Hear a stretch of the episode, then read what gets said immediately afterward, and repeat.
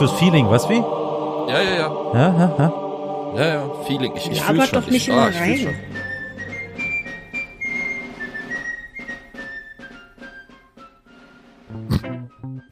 schon. Ganz, ganz tief in mir drin.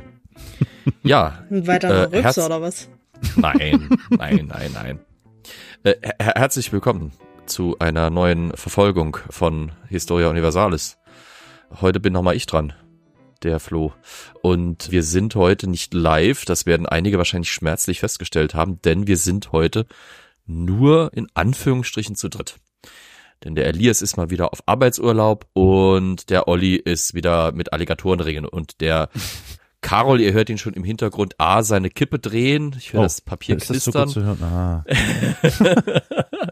und B, lacht er schon. Der Carol ist aber heute da. Hallo Carol. Ich freue mich sehr. Hallo Flo. Und nach dem Ausschlussverfahren ist natürlich außer dem Carol und mir noch die wunderbare Victoria da, die uns letzte Woche mit einer Folge beglückt hat.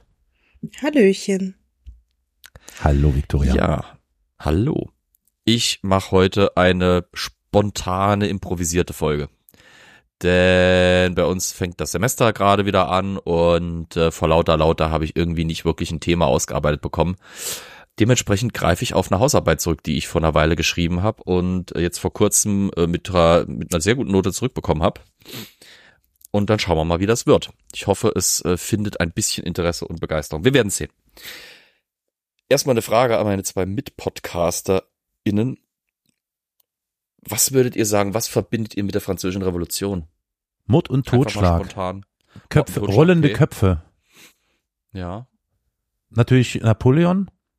Also, Den wollte ich gerade sagen. Entschuldigung, sorry. Jetzt bin ich still, du darfst, Victoria. ich zieh mir für übrig. Nee, alles gut.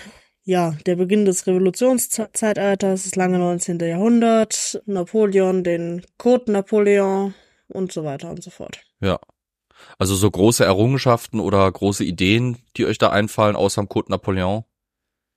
Naja, also äh, gesellschaftliche Umwälzungen, Transformationsprozesse, sondersgleichen. Ja. Ja, Freiheit, Bürgerlichkeit, Exakt. Brüderlichkeit meine ich, Fraternität. Sek Sek Säkular Säkularisierung ja. beginnende in Frankreich. Die haben alles über den Haufen geschmissen. Abschaffung des Feudalismus. Ja, Sehr vor schön. Da gehen wir nämlich, des Absolutismus auch. Ja. Ja. Alles. da gehen wir eigentlich schon fast genau in die Richtung, in die ich will. Denn ein, ein Faktor und eine große Errungenschaft, die bei der französischen Revolution gerne so ein bisschen zu kurz kommt, ist ein solcher Transformationsprozess, der mit der Säkularisation oder Säkularisierung zusammenhängt. Welches Wort ist Ähm. eigentlich richtig? Säkular Säkularisation oder Säkularisierung? Schwer, ne? Oh Gott, ja, ist schwer. Äh, Ich müsste jetzt Das auch, eine ist wahrscheinlich. Soziologie und das ist- andere ist. Da hast du mich direkt erwischt. ich, da, Äh. solche Fragen stelle ich mir des Öfteren mal. Also ich, glaube, der eine Begriff, der eine Begriff bezeichnet vor allem die Entreligiosisierung quasi der Gesellschaft, das andere bezeichnet die Einziehung von Kirchengütern zum Beispiel. Ah ja. Ich glaube, Säkularisation ist das Einziehen Geld, von Kirchengütern ne? zum Ja, Beispiel mm, und die Säkularisierung ist die Ent Entreligiosisierung oder Ja. Entkirchlichung. Ja. Und Säkularisation ist tatsächlich auch ein ganz wichtiger Teil des Themas, dem ich mich heute widmen will, weil wie gesagt, was gerne so ein bisschen hinten runterfällt bei der Diskussion, wenn, wenn Leute eben sich mit der französischen Revolution beschäftigen, ist, was für ein unglaublicher wirtschaftlicher Transformationsprozess das Ganze war. Und einen speziellen Teil daraus, den ich mir da gegriffen habe, auch für meine Arbeit, war, was passiert eigentlich so mit Kirchengütern? Was passiert mit ehemaligen Adelsbesitz? Was passiert mit dem Besitz der Krone? Nachdem Frankreich eben in die Revolution gestürzt ist und im Prinzip diese Institutionen, denen dieser Besitz ja eigentlich mal gehört hat, abschaffen. Ja, haben sie alles Und, abgegeben, ne? äh, Im Laufe der Ja, Jahrzehnte. was heißt abgegeben? Nicht Also alles, abgeben aber müssen. Ziemlich viel. ein ganz wichtiger Prozess, den die Franzosen anstreben, ist, also stell dich mal vor, die französische Revolution ist gerade ausgebrochen, Frankreich schafft die absolute Monarchie ab und führt erst einmal eine im Prinzip ja konstitutionelle Monarchie. Mhm. Das ist ja die frühe Phase, die relativ kurze Phase, wo es noch so aussah, als könnte die Revolution mehr oder weniger glimpflich vorübergehen. Ein großes Problem, das der Staat hat, auch ist ja auch einer der Gründe, der zu der Revolution mit beigetragen hat, ist, Frankreich ist hochverschuldet. Im Prinzip ist der Staat so gut wie bankrott. Dazu hat die Hofhaltung von Versailles beigetragen. Dazu haben aber auch so Sachen beigetragen wie enorme Militärausgaben. Wir haben ja, ich habe ja schon ein paar Folgen zum Beispiel zu dem Engagement Frankreichs im amerikanischen Unabhängigkeitskrieg gemacht. Allein diese Expedition particulière kostet Unsummen. Millionen von, von Livre gehen dafür drauf. Und die revolutionäre Regierung, die dann eben Frankreich übernimmt, hat dieses große Problem. Sie ist ziemlich klamm. Und jetzt muss Geld her. Ja. Geld wächst jetzt nicht so wirklich auf Bäumen. Aber in auch Kirchen. damals noch nicht. Aber eben, was, was die französische Revolution gebracht hat, ist im Zuge eben der Säkularisierung der Gesellschaft und der Säkularisation eben der Kirche, ist der Staat plötzlich in den Besitz von gewaltigen Immobilien und Landbesitz gekommen. Der wird dann natürlich erweitert durch den Besitz der Krone, der ja auch an den mhm. Staat fällt, und durch den Besitz von zum Beispiel eben insbesondere hohen Adligen, die eben auch im Dunstkreis des Hofes vor allem zum Beispiel erst einmal enteignet werden, aber dann auch immer weiter äh, zieht diese Enteignungs- und, und Einzugswelle quasi Kreise. Wobei ich mir in diesem diese, Zusammenhang, entschuldige, dass ich unterbreche, ja, wobei ich mir in diesem Zusammenhang schon immer die Frage gestellt habe, bei solchen, ich nenne es jetzt mal Verstaatlichungs- oder Enteignungsprozessen, also gerade jetzt im Zusammenhang mit der französischen Revolution, da muss es doch massive Vetternwirtschaft gegeben haben, oder? Also kann ich mir irgendwie gar nicht anders denken. Aber vielleicht Nein, ist das. Aber da, da kommen wir noch darauf. Dazu okay, okay. Ja, ja, mhm. also die, also die Einziehung dieser Grund, dieser Güter war mit Sicherheit auch schon in, in vielen Fällen mit Problemen mhm. behaftet. Also ich habe gerade letztens noch mal so bisschen Clips auf YouTube gestöbert von Darstellungen eben nach der Französischen Revolution und finde das dann irgendwie putzig, dass so in den letzten Jahren äh, in den Medien ja gerne so ein bisschen auch irgendwie parallel zur Konservativisierung der westlichen Welt werden so ein paar Narrative gerne genutzt, nämlich zum Beispiel eben die Opferrolle von Adligen in diesem Kontext. Also die armen Opfer der, der Revolution werden da dargestellt, die Grausamkeit der Revolutionäre gegenüber den Adligen auch den Unschuldigen oder insbesondere den unschuldigen Adligen, wenn es solche gegeben hat, eben finde ich irgendwie lustig, das da zu sehen. Da habe ich dann zum Beispiel auch Szenen gesehen, wo dann eben die arme Adelsfamilie in Anführungsstrichen, die ja nix sich zu Schulden kommen hat lassen, quasi, vielleicht ist der Mann sogar irgendwie auf Seiten der Revolutionäre, aber die werden dann auch von bösen, ungewaschenen, in lumpigen Klamotten daherkommenden Proleten aus ihrem schönen Schloss geworfen. Das Schloss wird ruiniert oder, oder direkt niedergebrannt komplett oder wenigstens geplündert oder wird zum Schafstall umfunktioniert oder sonst irgendwie was. Das ist irgendwie so ein Bild, das ich da gerne festgesetzt hat.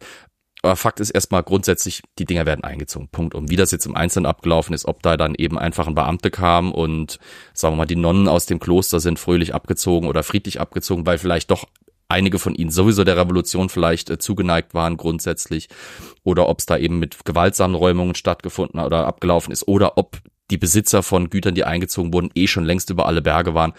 Das war hochgradig unterschiedlich. Mhm. Wobei letzter Faktor vielleicht noch zu nennen ist gerade als die französische Revolution sich dann zunehmend radikalisiert hat, also es ist dann insbesondere nach 1792 eher so in, Richtung 93, 94 hin, wo eben die konstitutionelle Monarchie im Prinzip scheitert, ja dann auch König und Königin hingerichtet werden durch der ja. äh, 16. und Marie Antoinette da, da, da ist quasi, da ist so ein Knackpunkt gekommen, wo eine regelrechte Fluchtwelle aus Frankreich anbricht. Ich habe es, mhm. glaube ich, in der Michel Ney-Folge angesprochen, dass die französische Armee zu diesem Zeitpunkt dann zum Beispiel einen massiven Braindrain erleidet, weil eben ein Großteil des Offizierskorps, die meisten davon Adlige, äh, in irgendeiner Form, das Land verlassen, fluchtartig, weil sie wissen, wohin die Reise geht. Sobald mhm. eben in, in Paris die Guillotine quasi in Dauerbetrieb ist, versuchen alle, die nicht in ihrer unmittelbaren Reichweite sind, das Land zu verlassen. Was macht man jetzt aber mit den Besitztümern dieser Leute, die das Land verlassen haben? Ob das jetzt Adlige sind oder ob das zum Beispiel gerade in dieser Denunziationsphase dieser, dieser Terrorherrschaft auch wohlhabende Bürger sind, die einfach von ihren Nachbarn beschuldigt wurden, Royalisten zu sein insgesamt oder sonst irgendwas. Das ist ja wie auch bei an, allen möglichen Verfolgungen und äh, in solchen Krisensituationen das Denunziantentum blüht und treibt dann natürlich auch oder erzeugt Kreise, sodass dann wirklich also eine Masse an, an der Bevölkerung, nicht nur Adlige, sondern auch eben Bürgerliche, das Land fluchtartig verlassen. Deren Besitz. Was passiert damit? Naja, ganz einfach, der Staat übernimmt ihn. Und Bezug nehmen nochmal auf das, was ich vorhin gesagt habe, weil der Staat eben Geld braucht, greift er auf diese, auf diesen Grundbesitz, diesen unfassbaren Grundbesitz, den jetzt plötzlich, den jetzt plötzlich unter seiner Kontrolle hat, zurück. Man muss sich mal vorstellen, sämtlicher Kirchenbesitz, so ziemlich sämtlicher Adelsbesitz und sämtliche Kronen Grundbesitztümer in Frankreich fallen mit einem Schlag an den Staat. Das ist in manchen Gegenden teilweise mehr als die Hälfte des urbaren Landes. In manchen Gegenden mehr, in manchen Gegenden weniger. Es variiert natürlich, aber in Extremfällen reden wir da wirklich von der Hälfte des Grund und Bodens, der zur Verfügung steht. Fällt mit einem Schlag an den Staat. Und der wird jetzt zum Teil eben liquidiert. Und da kommen wir dann im Prinzip zu dem, ich sag mal, dem, der Bezeichnung für das, um was es heute gehen soll, nämlich die Veräußerung der sogenannten Nationalgüter. Im Französischen ist das, äh, sind das die sogenannten Biens nationaux. Ganz kurz nur auf die französische Situation eingehend. Ich will mich nämlich eher auf die Regionalgeschichte natürlich wieder hier in der Gegend stürzen. Also sorry für die, die Regionalgeschichte aus dem Südwesten Deutschlands nicht so mögen. Tja, tut mir leid. Ist dann vielleicht nicht eure Folge, aber naja. In Frankreich laufen diese Verkäufe dieser Nationalgüter erstaunlich gut ab. Die französische Verwaltung widmet sich denen mit aller Kraft und äh, die Bürokratie kriegt es da ziemlich schnell hin, gewaltige Geldsummen zu generieren. Ist jetzt aber nicht so, dass da im Prinzip ja, sagen wir mal, Carol will eben die Güter einer, einer Abtei irgendwie außerhalb von, von Paris kaufen und dafür gibt er mir eben Hartgeld, sondern es wird erstmal, um die Finanzen des, des Landes irgendwie besser zu regeln und auch um vielleicht mehr Gewinn aus diesem Grund und Boden zu ziehen als durch den einfachen Verkauf gegen harte Währung. Es werden sogenannte Assignaten herausgegeben. Assignaten, das ist im Prinzip eine Papierwährung gewesen, die so eine ganz merkwürdige Mischung, die ich jetzt gar nicht im Detail erklären kann und will. Klingt wieder ähm, Anleihe. Zwischen, ja, es ist eine, ist eine Mischung aus Anleihe und eine Mischung aus Zahlungsmittel. Mhm. Die Idee war quasi, du kaufst mit diesen Assignaten eben den Grundbesitz und äh, der wird dann später wird das dann irgendwie verwertet und wieder wieder wieder quasi ausgezahlt. Es ist es ist ganz kompliziert. Das Blöde bei diesen Assignaten ja. ist auch, das ist eine ziemlich turbulente und volatile Währung. Das heißt, in ja. diesen zwei drei Jahren, wo die in Frankreich wirklich bis zur ein also der Franc wird 1700 95 meine ich eingeführt. Bis 1795 wechselt dieser, diese Assignaten in der, in der Wertigkeit, auch selbst im Design. Die ersten Assignaten haben, sind schon rausgegeben worden, da war der König noch am Leben. Das heißt, als Frankreich quasi noch nominell ein, ein, ein vom Volk regiertes Königreich war, das heißt, wir haben dann tatsächlich noch auf diesen Frühassignaten oben den König und königliche Siegel und Wappen und alles drauf. Das ist irgendwie ganz komisch. Die Revolution gibt was raus, aber der König ist drauf. Das ändert sich natürlich dann mit dem Tod des Königs und diese Währung wird halt, da wird viel gebastelt. Deswegen, wie gesagt, gehe ich jetzt gar nicht groß im Detail drauf ein, weil es hochkompliziert ist. Ich versuche mir das äh, wirklich schon immer in der Praxis ja. vorzustellen.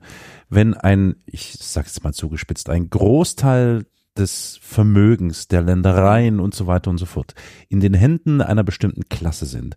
Die mhm. Klasse mhm. wird aus dem Land verjagt, der Staat mhm. eignet sich das an und versucht es dann zu Geld zu machen, entweder eben in Form ja. dieser Anleihen oder aber eben in Form, wie du sagtest, von Hartgeld, es gibt ja sonst niemanden außer der Klasse, die abgehauen ist, der die Scheiße kaufen kann. Entschuldigt bitte, dass ich das so zugespitzt ja, sage. Das ist doch ist mir ein totales Rätsel. Ich bin gespannt, ob du das auflösen kannst. Ja, denn in Frankreich passiert im Prinzip auch das, oder, oder es zeigt sich schon ein Trend, der sich eigentlich überall, wo die Franzosen diese Nationalgüterveräußerungen anstreben, Spoiler Alert auch eben hier bei uns in späteren Deutschland, jedenfalls in den Gebieten, die sie besetzt haben, es schlägt die Stunde der Bürgerschaft. Steht mhm. die Stunde der Bürger, der Bourgeoisie sozusagen. Ja. Die sind die einzigen, die halt noch Geld haben. Wohlhabende Kaufleute, Handwerker mhm. etc. Mhm. Und die sind es jetzt auch quasi in Frankreich gewesen, die sich an diesen Nationalgütern wohlfeil gehalten haben. Was halt auch noch hinten dran steckt. Warum veräußert der Staat das nicht nur, weil, er, weil er das Geld braucht, sondern da steckt zumindest in der Frühphase der Revolution auch noch ein gewisser Gedanke hinten dran, der ähm, Verteilung. ja, der Umverteilung, genau. Ja. Der Beteiligung des Volkes am ich sag jetzt mal Volksreichtum, wenn man so will, oder an, am nationalen Reichtum. Hm. Dem Volk wird quasi, das ist auch die Idee, das wiedergegeben, was ihnen über Jahrhunderte von diesen zwei Institutionen, Kirche und Adel, beziehungsweise drei Institutionen, wenn man die Krone separat zählt und nicht als quasi Kulmination des, des Adels quasi sieht, was von diesen drei Institutionen über Jahrhunderte ihnen abgepresst und abgesaugt mhm. wurde, wird jetzt wieder unter das Volk gebracht. Das ist so eine der Grundideen. Dass man damit teilweise Millionen von Francs plötzlich generieren kann innerhalb von relativ kurzer Zeit mit überschaubarem Aufwand, war ein positiver Nebenfaktor, der zugegeben im, im Laufe der Zeit auch immer wichtiger wurde. Also irgendwann ging es auch weniger darum, hier eine gerechte Verteilung oder sowas des, des, des Gutes dieser Nationalgüter vorzunehmen. Wer gezahlt hat, war recht. Hauptsache es kam Geld in die Kassen. Wie betrifft das jetzt uns hier in, in, in Deutschland? Naja, 1792 ist die französische Revolution am langsam aber sicher über die Grenzen des eigenen Landes hinaus gucken. die Revolutionskriege brechen aus, die ersten französischen Grenzübertritte in, in Richtung Italien, Deutschland und die Niederlande und überhaupt Benelux-Staaten finden statt. Aber lustiger, äh, na, lustigerweise oder vielleicht interessanterweise mit einigen Staaten, wie zum Beispiel dem Herzogtum Pfalz-Zweibrücken, hatte Frankreich noch unter der, Monar unter der Monarchie Freundschafts- und gegenseitige Schutzverträge geschlossen. Und die wurden teilweise sogar noch von dieser frühen französischen Regierung eingehalten. Das änderte sich aber 1793. 1793 eben mit der Radikalisierung der äh, Revolution, mit der Übernahme der radikalen Kräfte brechen quasi die Dämme und die französische Revolution purzelt und poltert über die eigenen Landesgrenzen und will die Fackel der Freiheit in alle Länder tragen, in die sie irgendwie reinkommen kann. Zum einen eben aus dem revolutionären Gedanken, aus der, aus der anderen Sicht natürlich auch aus diesem militärischen Gedanken, weil natürlich steht Frankreich zu diesem Zeitpunkt schon einer ziemlich starken, konservativen, regressiven und restaurativen Ko Koalition gegenüber aus Österreich, Preußen, England etc., gegen die man sich wehren will und Angriff ist da eine ganz gute Verteidigung. Also 1793 im Prinzip beginnen die Franzosen auch ganz gezielt die linksrheinischen Gebiet des Heiligen Römischen Reiches zu invadieren. Das heißt, da werden dann auch die Verträge ignoriert, Truppen marschieren ein, so ist das in Zweibrücken, so ist das im Herzogtum, äh, im, im Fürstentum Nassau-Saarbrücken gewesen, so ist das in den Erzbistümern Köln und Trier gewesen.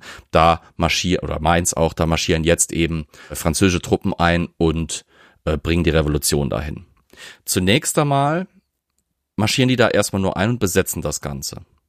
Es dauert im Prinzip bis Ende des Jahrhunderts, also bis zum äh, Frieden von Lüneville und zum Ende eben des ersten Koalitionskrieges, also so bis etwa 1801 herum, bis die Franzosen hier sich wirklich eine, eine, eine richtige Linie überlegen oder beziehungsweise bis sie anfangen, hier eine klare Linie zu fahren, was die Beherrschung und die Aus, ja quasi, ich, ich sage jetzt mal ganz krass Ausbeutung dieser Ländereien angeht.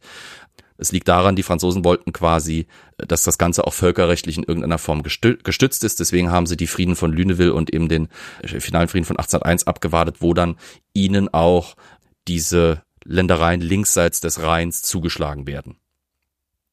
Die werden dann annektiert. Das heißt, im Prinzip stellt euch eine, eine Karte der Bundesrepublik vor, nehmt den Fluss Rhein, alles was links davon ist, wird französisch. Punkt. Das ist nicht mehr irgendwie französisch besetzt, sondern es wird Frankreich. Da werden dann auch die Departements eingeführt, die Departementstruktur wie in Frankreich, da werden französische Verwaltung eingeführt und dort werden halt eben dann auch die Nationalgüter eingezogen. Das heißt, alles, was dort Kirchenbesitz ist, alles, was dort adlicher Besitz ist, wird eingezogen. So Fürsten wie zum Beispiel der Herzog von Pfalz-Zweibrücken, wurscht egal, dass der jetzt irgendwie nicht in Frankreich so gehaust hat wie eben die französischen Adligen. Er ist Adliger, er ist also nach dem Prinzip der Revolution der Feind, er ist automatisch quasi ein Verbrecher, er gehört verurteilt.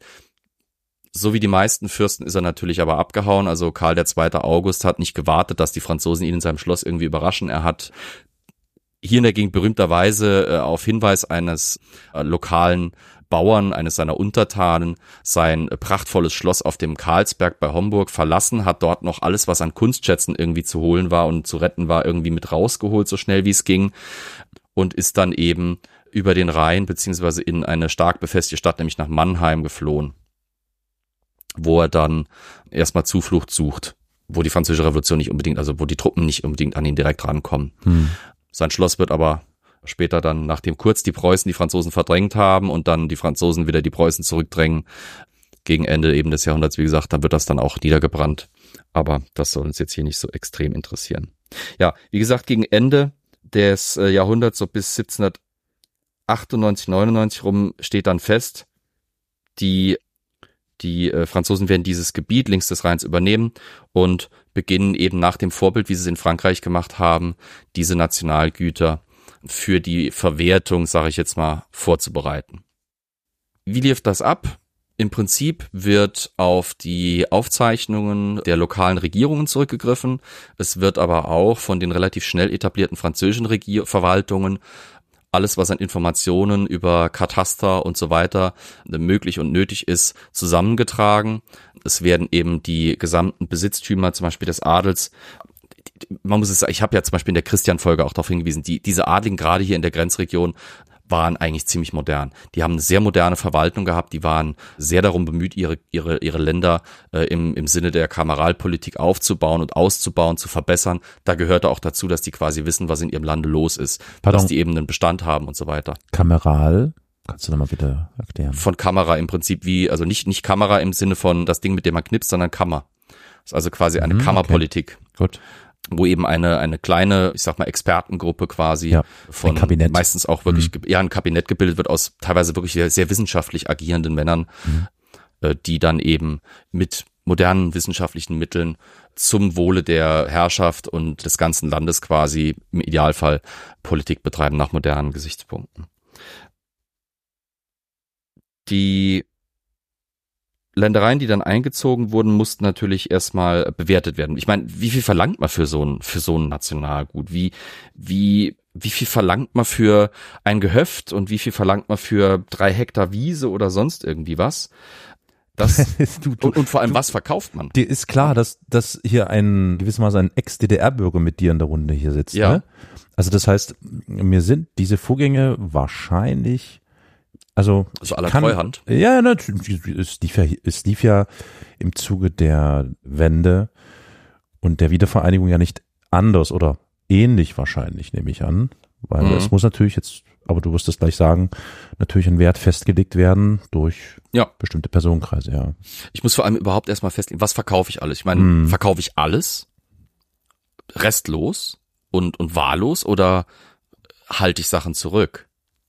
Klar. Und da also da kann ich zum Beispiel ein paar Ausnahmen sagen. Also zum Beispiel alles, was man so selber für die Verwaltung braucht. Also wenn da jetzt irgendwie, sagen wir mal, ein, ein, ein herzogliches Verwaltungsgebäude gestanden hat, das man selber nutzen konnte für die jetzt französische Departementsverwaltung oder sowas, dann hat man das nicht verkauft, das hat man weiter genutzt. Ja. Ein, ein, eine Objektart war eigentlich fast komplett rausgenommen. Und das war Wald, Forst. Okay, wichtig, klar total wichtig. Absolut wichtig. Ja. Das würde ich gerne an der kurz, an der Stelle mit einem ganz kurzen Exkurs nochmal betonen. Ganz häufig macht man sich keinen, keine Vorstellung, wie wichtig Wald ist und war. Mhm. Und ich rede jetzt nicht vom ökologischen, auch, aber das, das wirtschaftliche vor allem. Ja. Ja. Ende des 17., Anfang des 18. Jahrhunderts hat in ganz Europa schon gab es quasi schon ein, ein, ein klar identifiziertes Problem, nämlich sogenannten Waldmangel. Ja wir haben manchmal diese Vorstellung, ja, wir leben ja in einer, in einer, in einer Kulturlandschaft und der Wald ist ja an vielen Stellen schon weit zurückgedrängt.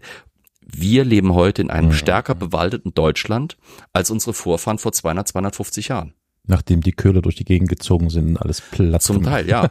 In, ja. in, Nord, in Norddeutschland sind die Wälder draufgegangen für den Schiffbau ja. und für teilweise den Export, weil zum Beispiel Länder wie England, ich habe ja in der in der in der Armada-Folge zum Beispiel darauf hingewiesen, genau. quasi in, für den Schiffbau des frühen Kolonial- und Entdeckungszeitalters ist, ist England und Schottland komplett abgeholzt worden, wenn man so will.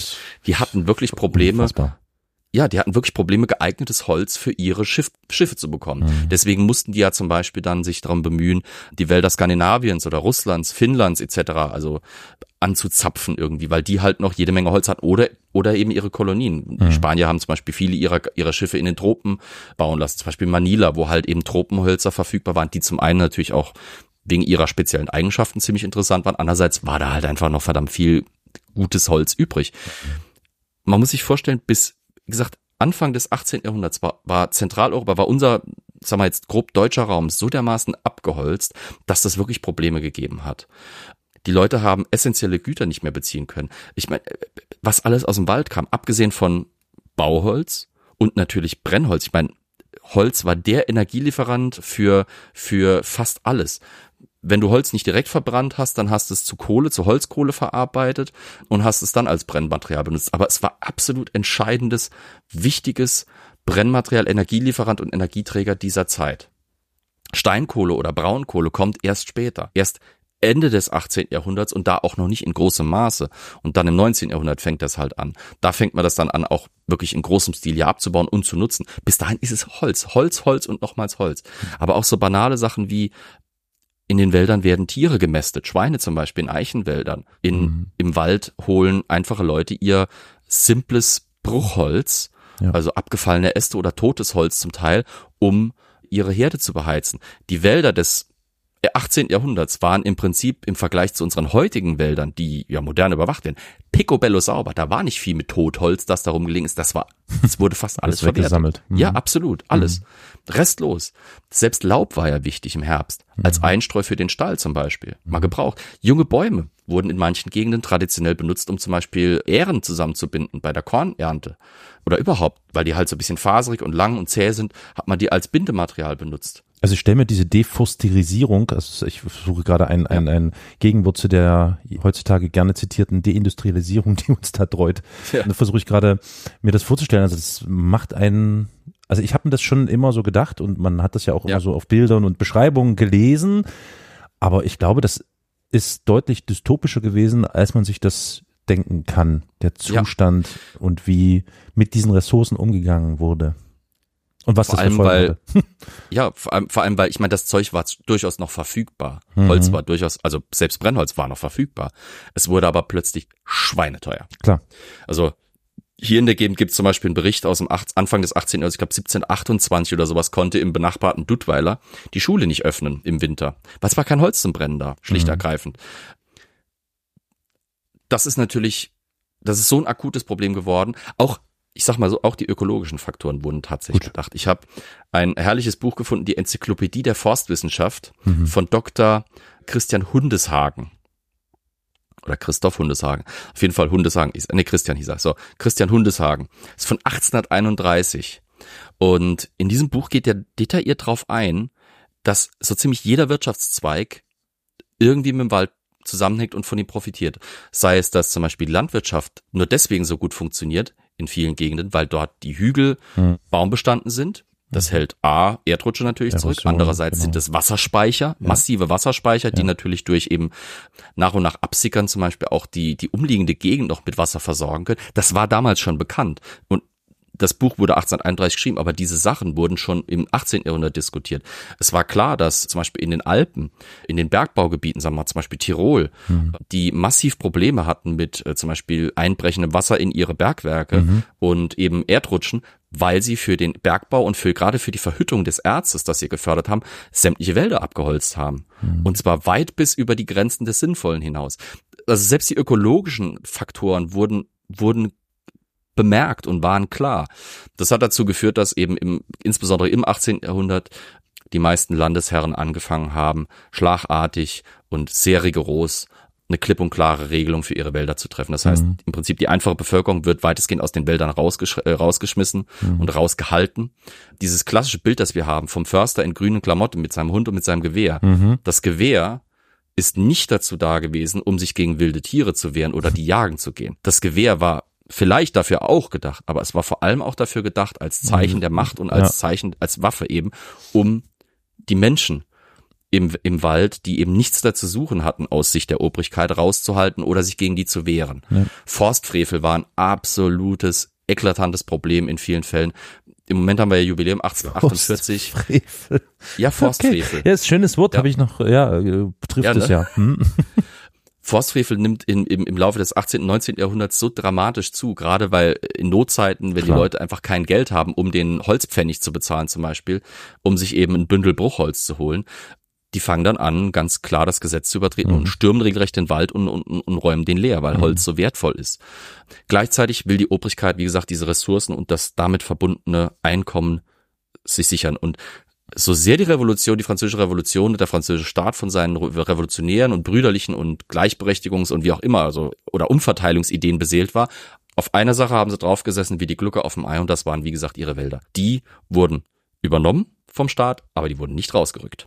Im Gegenteil, die französische Verwaltung, Forstverwaltung war mindestens genauso straff, wenn nicht noch straffer organisiert als unter den äh, Fürsten vorher. Mhm. Also das blieb im Prinzip gleich. Also wie gesagt, Gebäude, die selber benutzt werden konnten oder Grund, der selber benutzt werden konnte, wurde beibehalten. Ebenso eben, wie gesagt, Forstgebiete. Unter Napoleon kommt dann noch so etwas dazu, der schichtet einige dieser Besitztümer, die eben eingezogen wurden, um in sowas wie zum Beispiel die sogenannte allgemeine, äh, die außerordentliche Krondomäne. Das heißt, das ist, das sind im Prinzip Ländereien, die und die oder ein Portfolio von Ländereien und Nationalgütern, die gehören quasi unter seine Obhut und mit der kann er machen, was er will. Damit kann er zum Beispiel Leute belohnen und ausstatten, die sich um ihn verdient gemacht haben. Hm. Damit kann er bei Bedarf eben Geld für seine, quasi für die Krone generieren, wenn eben, wie gesagt, dieser Bedarf besteht. Klingt ein bisschen Fond, ja.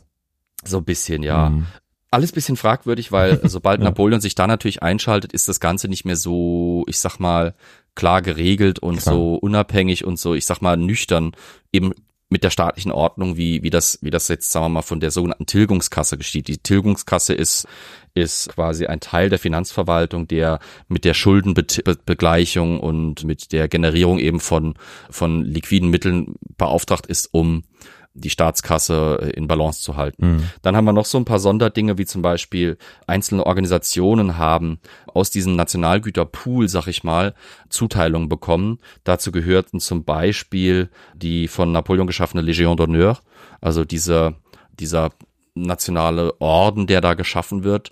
Die Legion d'honneur hat quasi so wie so Verwaltungsbezirke, bisschen wie Wehrkreise oder wie man das nennen will. Und diese Kreise werden eben ausgestattet mit Gütern, die eine äh, sogenannte Rente äh, generieren können, also im Prinzip Güter, die eben Einkünfte generieren und zwar für jede sogenannte Kohorte dieses, dieses, dieses, dieser Legion d'honneur etwa 200.000 Francs. Vielleicht jetzt schon mal ein Maßstab, ich werde den noch ein paar Mal bemühen. Ein Richter verdiente, sagen wir mal so, um 1803 bis 1815 rum, um die 2000 Francs im Jahr. Oha, oha, oha. Okay. Das sind ja 200.000 also, gar nicht so wenig, wie es klingt. Genau, genau. Mhm. Also das sind im Prinzip 100.000 Richter, mhm. wenn du so willst. Die haben also, wie gesagt, noch was zugeteilt bekommen. Der Senat hat, äh, hat äh, Zuteilen bekommen und es haben einzelne Verwaltungsbezirke Senatorien haben, haben Zuteilung bekommen. Also es wurde schon einiges abgeknapst, um aus diesen Nationalgütern eben auch für einzelne Institutionen des Staates irgendwie äh, Vermögen und, und Reservoire zu schaffen.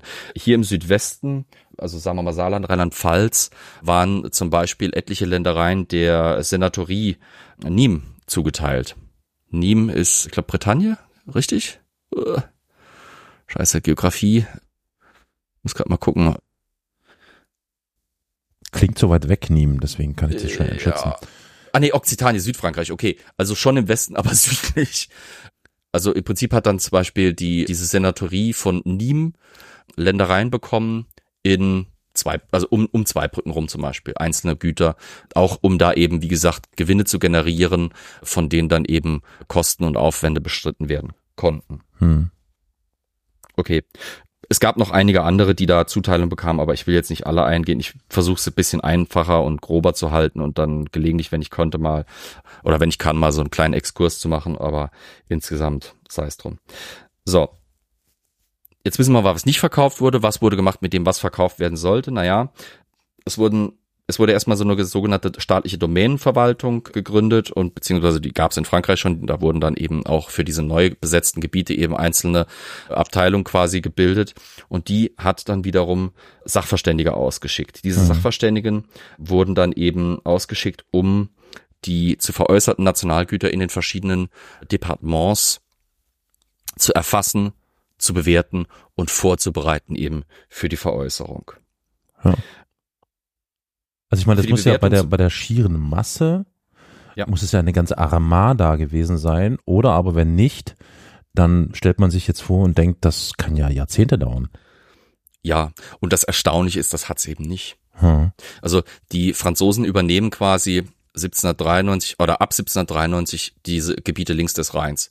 1798, 99, spätestens 1801 eigentlich steht fest, das sind jetzt französische Gebiete, wir können langsam anfangen, das vorzubereiten. Haben wir, haben wir eine, Flächen, eine Flächenzahl, das mal irgendwie quantifizieren oder? Hektar das sind? Ja, beispielsweise.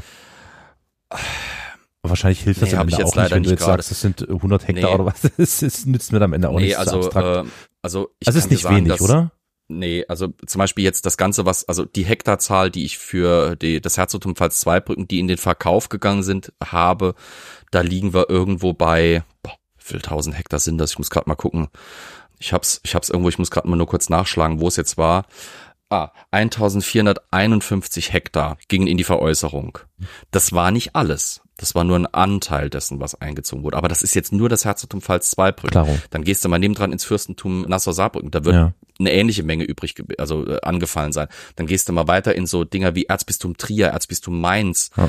Hoch nach Koblenz, wo die Trierer Erz Erzbischöfe ihre Residenz hatten. Allein was in Koblenz an in der Stadt selbst an Adelssitzen, an wertvollen Immobilien eingezogen wurde. Das ist es halt auch. Nicht alles ist ja nur Grundbesitz. Auch die schiere Zahl an Immobilien, die eingezogen wird. Was ist denn abgesehen Äh, ist jetzt von, immens. von Forstflächen mit solchen Nutzflächen wie zum Beispiel Weinanbau, der ja da nicht irrelevant ist in dieser Gegend? Mhm. Ist das auch in staatlicher Hand geblieben oder haben sie das auch ver- verklingelt alles? Das wurde auch verkauft. Also es Ah. kam immer drauf an. Wie gesagt, manchmal blieben eben sehr lukrative Flächen, sind gerne auch mal genommen worden und wie gesagt dann in diese Verfügungsmassen von den verschiedenen Institutionen gesteckt worden. Hm. Aber grundsätzlich sind die auch in den Verkauf gegangen, ja. Normalerweise waren die ja verpachtet Ja. zu diesen Zeitpunkten. Die Pächter haben auch eine Rolle gespielt bei der Bewertung, bei der Erfassung dieser, dieser, dieses Grundbesitzes. Mhm. Die blieben, also im Prinzip blieb bis zur Versteigerung erstmal alles, wie es war. Die Pächter haben weiter dieses Land bewirtschaftet und dann wurde es halt verkauft und dann hat es halt neue Besitzer. Ja. Aber äh, wie das dann aussah, komme ich gleich dazu. Okay. Nur mal kurz zur Bemessung dieser Werte. Wie legt man den Wert für sowas fest? Naja, die Festlegung war zunächst mal, dass Grundstücke mit landwirtschaftlicher Nutzung zum Beispiel, da hat man den Pachtertrag von 1790 genommen, war er erfasst und hat den verzehnfacht. Verzehnfacht. Und hat dann gesagt, gut, das zehnfache, den, viel? der zehnfache Pachterlös, das konnte, das hat variiert.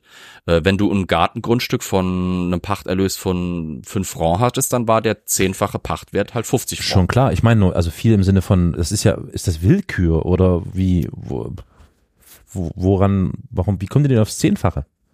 Du, wie kommen wir auf unsere Quadratmeterzahl für Wohnungen?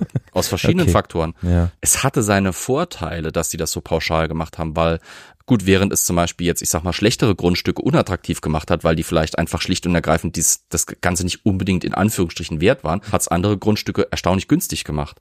Ja gut. Ähm, das wurde tatsächlich sogar ein Problem mit der Zeit. Die haben also festgestellt, dass diese, diese angesetzten Preise ein bisschen niedrig waren und dann wurden die 1804 auch sogar hochgesetzt. Also die haben eine erste Verkaufsrunde gemacht und haben gemerkt, scheiße, die kaufen uns hier die ganzen Ländereien wie Semmel, warme Semmel weg und die Preise gehen teilweise exor exorbitant hoch. Wir könnten Ja. eigentlich mehr verdienen und wie gesagt, es gehen halt auch extrem lukrative Sachen für verhältnismäßig günstig. Das, das Dumme ist ja auch der Pachtertrag ist ja lokal abhängig. Ja. Wenn du Glück hast und hast einen guten Pachtvertrag Ja. äh, für eine verdammt gute, für ein verdammt, gutes Anwesen zum Beispiel, Ja. dann kann es ja sein, dass dein Anwesen plötzlich wirklich zum Spottpreis weggeht. Deswegen hat man 1804 entschieden und hat gesagt, okay, nee, das schön, die Sachen sind jetzt verkauft, aber das, was wir ab jetzt verkaufen, da setzen wir einen höheren Schätzpreis an. Und da hat man dann eben das 20-fache des Pachtpreises genommen. Hm. Und immer noch haben die Leute gekauft, wie beknackt. In vielen Fällen. Das ist natürlich die Frage, schön, jetzt haben wir das Ding bewertet. Und wie kriegen die Leute mit, was verkauft wird und wann und wo? Stimmt, ja. Ja. Dafür gab es sogenannte Affiche. Klingt jetzt erstmal nach Schuppen und Tier, das im Wasser schwimmt. Fisch. Aber ja, im Prinzip Plakate und Poster, Mhm. wenn du so willst. Mhm. Diese Affiche waren im Prinzip offizielle Veröffentlichungen, die wurden dann, da wurden etliche hundert Exemplare davon in Auftrag gegeben und dann innerhalb des Departements in allen Gemeinden aufgehängt. Mhm. Teilweise eins, teilweise mehrere Exemplare, aber normalerweise wurde dann ein Exemplar irgendwo an, quasi sozusagen am schwarzen Brett, Mhm. wo halt eben in einem Ort üblicherweise solche öffentliche Bekanntmachungen gemacht wurden, im, am Rathaus, am Marktplatz, egal, Mhm. ähm, angebracht. Außerdem wurde in Gazetten, überhaupt in Zeitungen, Veröffentlichungen, Journalen etc. wurden entsprechende Hinweise gedruckt. Die Listen wurden auch dort abgedruckt. Es wurden die Termine und die Örtlichkeiten für die Versteigerungen auch bekannt gegeben. Auf diesen Affiche wurde normalerweise etwa so einen Monat, sagen wir mal, vor dem Versteigerungs-, dem angesetzten Versteigerungstermin diese Versteigerung angekündigt. Das war halt, um den Leuten Möglichkeit zu geben, zu diesen Versteigerungsorten zu reisen. Denn die Versteigerung fand nicht vor Ort statt. Soll heißen, wenn ich eine Wiese bei Zweibrücken verkaufe, dann wird die nicht in Zweibrücken versteigert, sondern diese Versteigerungen finden in den jeweiligen äh, Departement Hauptstädten statt. Verstehe. Das ist für uns jetzt hier zum Beispiel wären das äh, so Städte wie Trier und Mainz. Ne? Je nachdem, also Departement de la Sarre ist, ist es Trier. Für äh, Zweibrücken, das ja schon Departement Donnersberg ist, müsste es eben Mainz dann schon gewesen sein. Ja, und dann, wie gesagt, wird bekannt gegeben, was wird verkauft, wo, zu welchem Preis und aus wessen Besitz stammt das. Das sind so die Informationen, die man auf so einem Affiche normalerweise findet.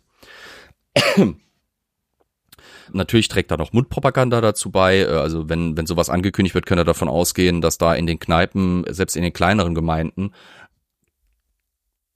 so ziemlich jeder nach einer kurzen Zeit schon wusste, was da abgeht, weil das war, wir reden hier von einer Umverteilung an, an Grund und an Vermögenswerten, die in Zentraleuropa wirklich eigentlich beispiellos ist. Äh, und, und wirklich ohne Vorbild. Wir haben im Römischen Reich manchmal irgendwie so ein bisschen Grundumverteilung, ja, aber also meines Wissens nach ist abgesehen, also seit der Antike gab es keine so grundlegende Umverteilung von Landvermögen wie eben in diesem Kontext. Das hat die Leute natürlich massiv interessiert. Hm. Stellt euch mal vor, seit Jahrhunderten ist Grundbesitz eine Sache, die Vermögen gibt und generiert, die aber auch eine Art gewisse Stellung in der Gesellschaft gibt. Grundbesitz bedeutet Bedeutung sozusagen. Klar. Das, selbst ein armer Adliger, wenn der mehrere hundert Hektar Land hat, ist der immer noch wert, weil dem gehören mehrere hundert Hektar Land. Ne? Dementsprechend ist das Interesse massiv für diese Käufe gewesen und ja, dementsprechend waren auch die, ich sag mal, Besucherzahlen auf diesen Versteigerungen relativ groß. Jetzt ist natürlich irgendwie auch gleichzeitig bisschen doof. Also die Versteigerungen finden in den Departementhauptstädten statt. Was ist jetzt mit zum Beispiel ein Bauer Jockel, der irgendwo in der letz hinterletzten Pampa wohnt, nicht unbedingt viel Geld hat, ja, eben, aber trotzdem ja. Interesse hat, zum Beispiel einen Garten für ein paar Dutzend Franc, die er sich durchaus leisten kann, zu kaufen. Hm. Er kann aber jetzt zum Beispiel nicht. Also es ist eine Versteigerung. Das heißt, der Kauf ist nicht garantiert. Wenn du überboten wirst, hast du Pech gehabt. Ja. Das heißt, so eine Reise kann auch für die Katz gewesen sein. Wie reduzierst du jetzt das, äh, das Risiko? Nun, was relativ klar schon festgelegt war bei diesen Versteigerungen, es konnte auch durch Mittelsmänner und durch Vertreter quasi geboten werden. Die entsprechenden tatsächlichen Käufer hatten da eine gewisse Zeit, um sich eben bei der Verwaltung zu melden, eintragen zu lassen und auch die ersten Zahlungen zu hinterlegen. Dann ging das. Das heißt also, sagen wir mal, ich bin nicht unbedingt der Wohlhabendste oder ich bin habe einfach ehrlich gesagt keinen Bock mir das anzutun. Ich will aber Grundbesitz erwerben. Dann suche ich mir einen Mittelsmann, einen, einen, einen sogenannten Vermittler. Das waren in der Regel Anwälte, Kaufleute, Herbergswirte tauchen einige Male auf, weil das waren halt auch im Prinzip, wenn du so willst, Kaufleute. Hm. Also Aubergist taucht ganz oft in den Akten auf, die in diesen Departementhauptstädten wohnen. Oder was häufig auch passiert, ist eben, sag mal, du wohnst in zum Beispiel in Zweibrücken, dann suchst du dir da eben einen aus Zweibrücken, einen Kaufmann, einen, einen ehrbaren Bürger mit Geld und Erfahrung, der halt eben sowieso vorhat, für die Versteigerung nach Trier zu fahren oder nach Mainz und sagst dem halt, guck mal, das Lot Nummer so und so viel will ich, würde ich, würde mich interessieren, das und das bin ich bereit zu bieten, da hast du eine kleine Aufwandsentschädigung. Genau, und, ja, die Cottage äh, so, nicht zu vergessen, genau. Ja, genau, da konnten, du, also im Zuge dieses, ich denke, das ist, äh, dieser, das ist ein gutes Geschäft geworden, ja. Ja, im Zuge dieser Nationalgüterveräußerung hat es eine Menge Spekulanten und Vermittler mm. und Immobilienhändler recht gegeben. Ja. Komme ich auch gleich noch mal ein bisschen dazu. Ja, und dann konnten die halt, wie gesagt, auch, ich sag mal, per Proxy, wenn du so willst, diesen Grundbewerb, äh, mhm. Grunderwerb tätigen war halt insofern auch nochmal interessant, weil wie gesagt jetzt auch selbst die relativ in Anführungsstrichen armen Teile der Bevölkerung eine Möglichkeit erhalten, an diesen Versteigerungen teilzunehmen und eben diesen Grundbewerb, äh, Grunderwerb zu tätigen. Hm. Wie laufen die Versteigerungen an sich ab? Es wird, also der Präfekt führt bei der Versteigerung erstmal den Vorsitz und die Gebote sind gestaffelt, wie halt bei einer Versteigerung so sind. Geboten, konnte, äh, geboten werden konnte in fünf Minuten Intervallen. Nur wie misst man die? Naja, mit einer Kerze. Also man hat Kerzen, die fünf Minuten brennen, ungelogen. Wird vorne bei der Versteigerung wird eine Kerze angezündet. Wenn die Kerze runtergebrannt ist, in fünf Minuten rum, ist die erste, ist die erste Beatrunde rum. Und dann werden wird eine zweite Kerze angedrückt, äh, gezündet, dann darf nochmal geboten werden und dann noch eine dritte und dann darf nochmal geboten werden. Wenn diese drei Kerzen abgebrannt sind und diese, ich sag mal, 15 Minuten rund abgelaufen sind, dann ist äh, eben der endgültige Zuschlag erfolgt mhm. für eben das höchste Gebot. Der Käufer unterschreibt dann, wie gesagt, so ein Verkaufsprotokoll. All das ist schon mit Formularen, die vorgedruckt sind. Also auch schon die Formblätter, die die Sachverständigen bei der Erfassung dieser Nationalgüter äh, benutzt haben, waren vorgedruckt. Das ist also wirklich schon modernes Amtsschrifttum, wenn man so will. Das war da nicht mehr alles handschriftlich. Da gab's zentral geregelte, verabredete und, und verbreitete Formblätter und, und, und Vordrucke. Mhm. Also sehr modern schon. Das ist auch mit wahrscheinlich ein Grund, warum das so wie am Schnürchen funktioniert, mit dieser, mit dieser Verkäuf, mit diesen Verkäufen. Ja, wie gesagt, wenn, wenn halt eben einer, wenn halt eben einer für jemanden geboten hat, dann hat der Vermittler nach der Versteigerung eben drei Tage Zeit, einen entsprechenden Vermerk in, im, im Verkaufsprotokoll der Präfektur zu, er, zu erwirken und dann hat der Käufer wiederum Zeit, ich glaube, sechs Monate hat man, doch sechs Monate hat man Zeit, um persönlich dann eben zur Präfektur zu kommen, dort seinen Karl August unter die Sache zu setzen und damit dann eben diese Abtretungserklärung, also der, im Prinzip hat ja der Vermittler sozusagen dieses Grundstück erstmal übernommen. Dann unterschreibt man so eine Abtretungserklärung und dann übernimmt eben dieser eigentliche Käufer sein Grundstück. Wie untersucht man das Ganze jetzt? Naja, wenn man es krass will, geht man in Archive, wo die Verkaufsprotokolle, insbesondere wo die Notariatsakten aufbewahrt werden, die eben bei diesen Verkäufen natürlich angelegt wurden. Für Saarland und sag mal jetzt also Südteil Rheinland-Pfalz liegen die meisten davon in Speyer. Aber zum Glück bin ich ja faul. Und deswegen habe ich mir das nicht angetan. Stattdessen habe ich auf etwas zurückgegriffen. Das äh, Grundbuchamt. Nein. 1991 hat nach langer, langer, langer, kleinteiliger und mühseliger und bewundernswerter akademischer Arbeit eine Arbeitsgruppe um den Historiker Wolfgang Schieder ein mehrbändiges Sammelwerk herausgebracht. Ach. Das sich nennt Säkularisation und Mediatisierung in den vier rheinischen Departements hm. 1803 bis 1813. Fünf oder, ne, fünf, fünf oder sechs Bände sind es, glaube ich, insgesamt gewesen. Also vier, ja doch vier, fünf Bände waren es. Der erste Teil ist äh, Einführung und Register und die restlichen vier sind eben für die verschiedenen, für die vier rheinischen Departements jeweils. Hm. Und da sind tatsächlich alle nachvollziehbaren, aus allen möglichen Akten rausziehbaren Verkäufe Krass. registriert. Und das Alter. sind Zehntausende. Wie lange haben die denn daran gesessen und da ewig. Das Geile ist, die Dozentin, bei der ich diese Hausarbeit geschrieben hat, hat da auch irgendwie mit dran gearbeitet und hat erzählt, das Ganze ist ja zu einer Zeit passiert, Anfang der 90er. Die haben noch mit Lochkarten no gearbeitet. Way, genau. ja, die haben mit Lochkarten noch gearbeitet. Ne? Und es war dann schon eine riesen Errungenschaft, dass bei einer dieser Gesamtausgaben dieses äh, Sammelwerks quasi dann eine CD irgendwann dabei gelegt mm. wurde, wo, also mehrere CDs beigelegt wurden, wo die Datensätze dann drauf gespeichert waren. Die CD habe ich leider Gottes nicht bekommen, sonst hätte ich können, hätte ich digital arbeiten können. Ich muss wirklich noch von Hand zu Fuß, ich muss mir die jeweiligen Teile ausleihen und habe die dann durchgucken. Das ist wirklich registerartig aufgebaut. Das heißt, du hast wirklich Seiten um Seiten, hm. eine Laufnummer oben, Laufnummer, was weiß ich, ich greife mal einfach in meine, in meine handschriftliche Liste, da kann ich mal was rausziehen. Sagen wir mal, machen wir es, ah, ihr hört Papier rascheln, zip, zap, zup. Okay, Laufnummer 8901. Das Grundstück liegt in Altenglan, das ist ein Ort in äh, der Westpfalz. Dann ist das Verkaufsdatum vermerkt, das war der 28.12.1804. Dann um was handelt es sich? Um äh, 0,67 Hektar Wiese und 0,26 Hekt, äh, Hektar Acker aus dem Besitz des Herzogs von Pfalz-Zweibrücken. Und was haben wir dann? Ah, die, die Pächter, die aktuellen Pächter quasi, das war einmal Hubert Rohr, dann ein Mann namens Moser und einmal ein Herr Friedrich Weber.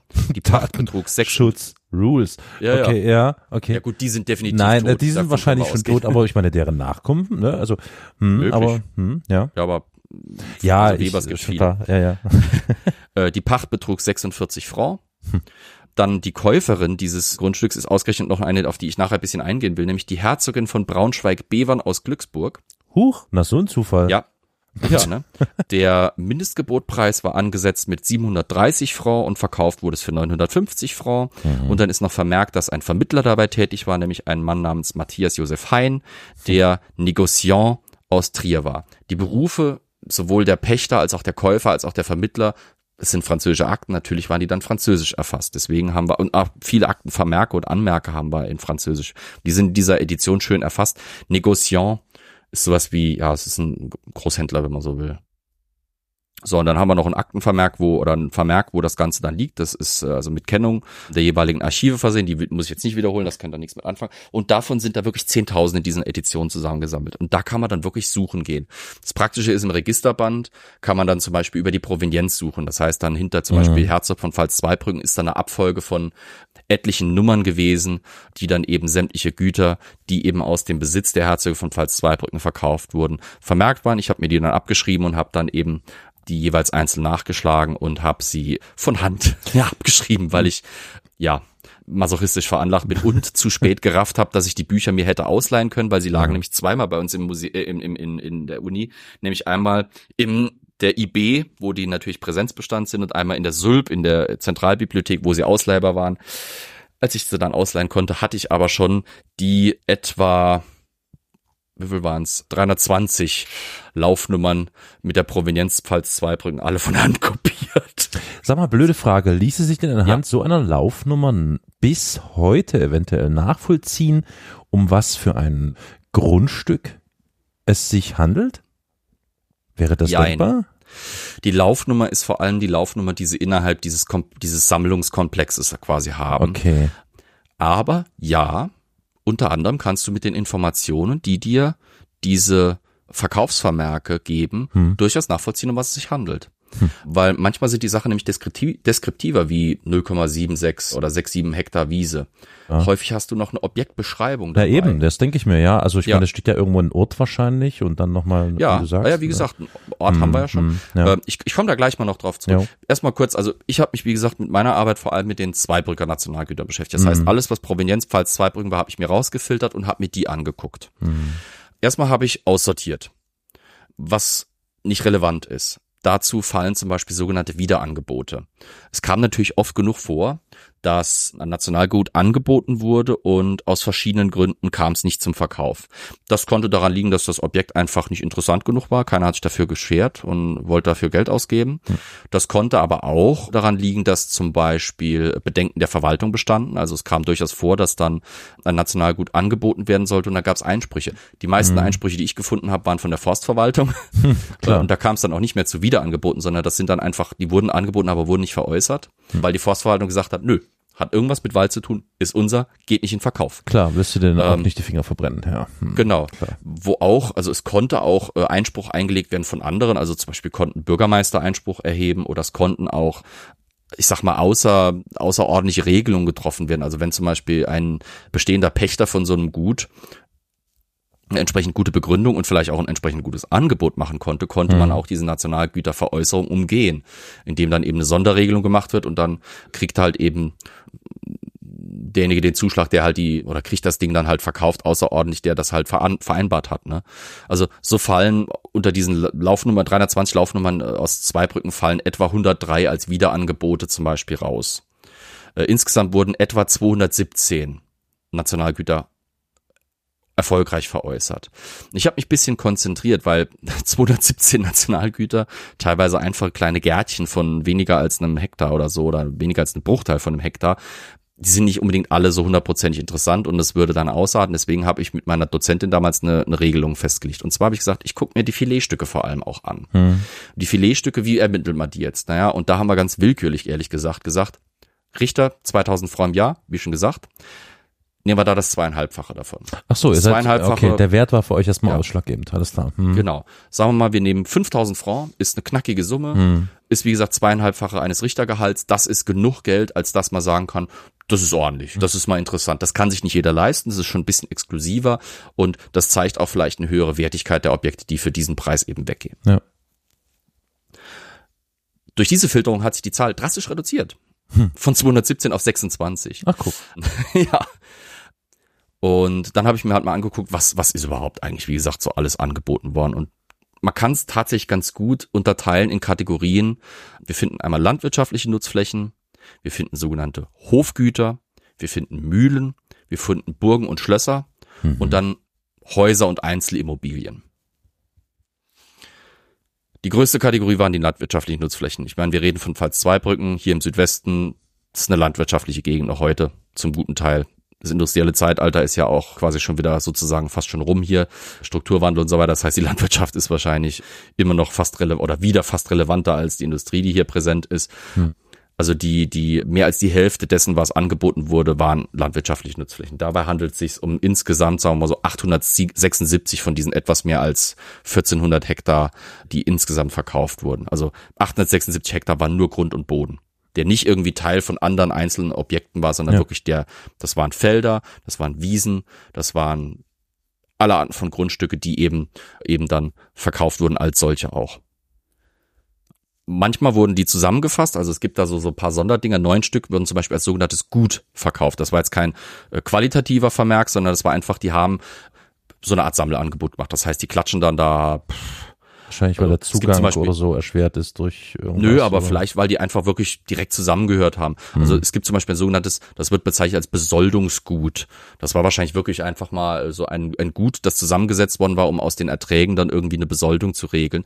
In Lettweiler, mhm. das waren dann zum, zum Beispiel 36, 0,36 Hektar Wiese und 0,92 Hektar Land zusammengefasst.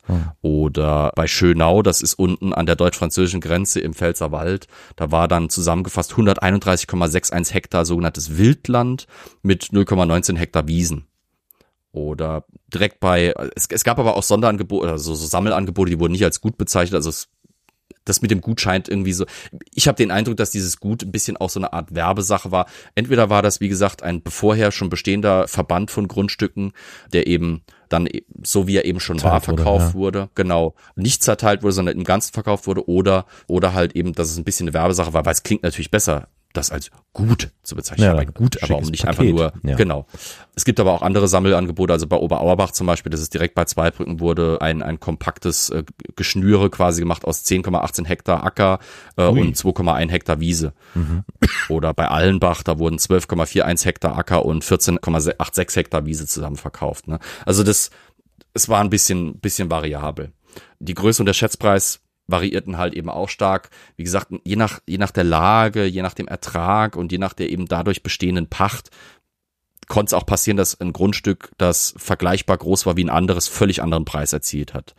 Also in Obrigheim zum Beispiel, hatte ich auch vorher noch nie davon gehört, da wurden 0,28 Hektar Acker für 150 Franc angesetzt als Mindestgebot und ist dann auch für 185 Franc verkauft worden. Also relativ günstig in Anführungsstrichen. Hm wiederum ein Acker direkt ins oder direkt am Stadtrand von Zweibrücken damals auf dem heutigen Kreuzberg, das ist heute, wo die, wo die, wo die Hochschule dort ist, da war für dieselbe, fast dieselbe Größe, das war sogar kleiner, das war ein Acker von 0,26 Hektar, da wurde ein Schätzpreis von 1725 Franc angesetzt. Olala. Also, also mal deutlich mehr. Und das ging dann auch für 2150 Franc weiter. Also es war, es war teilweise wirklich hoch unterschiedlich, wie die Preise da weggingen wie ist und, denn, und sich wie, äh, ergeben haben. Wie ist denn die Umwidmung solcher Flächen dann geschehen? Ist das dann viel, viel später Wie erst der Fall das? gewesen? Also hat man vielleicht mit in weise Voraussicht, dass ich mir da Ackerland XY kaufe für einen günstigen Preis, in weise Voraussicht, dass das mal eine Umwandlung erfahren könnte in eben nicht Ackerland, sondern man könnte da irgendwas drauf bauen. Gab es da irgendwelche Verordnungen, die das Definitiv. untersagt haben oder sowas? Nein, oder? nein, nein. Nö, nein, also man konnte. War, nee, das, ja. das ist klar, aber ich meine, Bautätigkeit war einfach so, konnte man machen, wie man wollte, oder? Nö, aber, aber, aber ich meine, sagen wir zum Beispiel, also Kreuzberg in Zweibrücken, damals außerhalb der Stadt, am Stadtrand, nördlich, quasi ja. am nördlichen Stadtrand gelegen, heute mit, naja, nicht mitten, aber im Stadtgebiet drinne, war natürlich attraktiv, weil es war unmittelbar mhm. vor der Stadt, hast es nicht weit hin. Deswegen ist das durchaus interessant.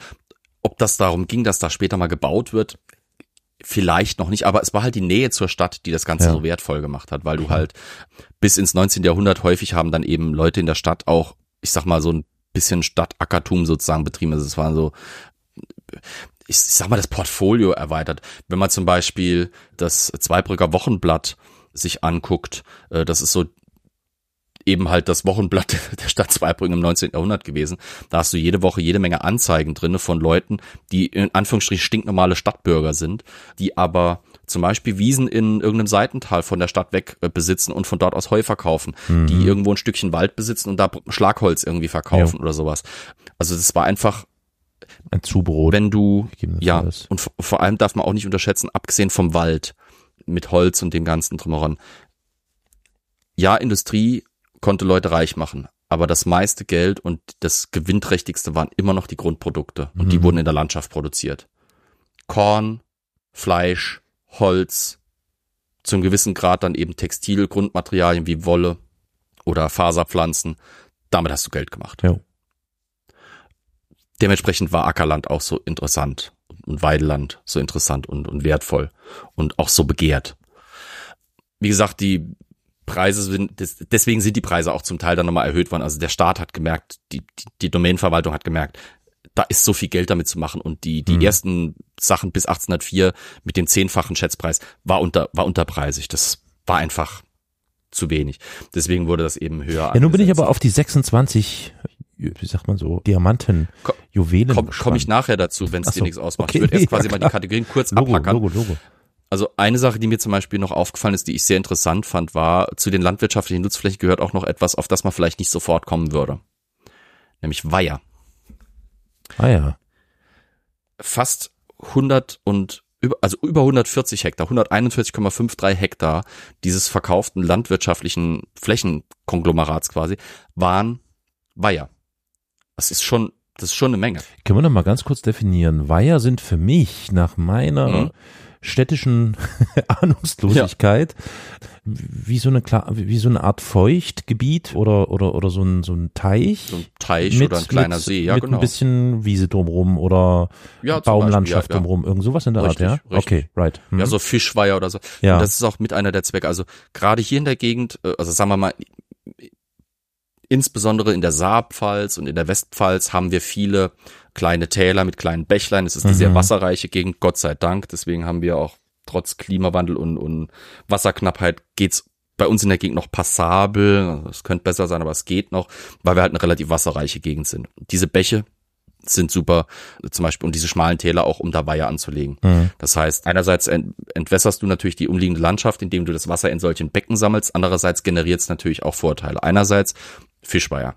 Ja. Wie willst du hier weit, weit weg vom Meer und weit, weit weg von den großen Flüssen Fisch bekommen, Klar. Ja.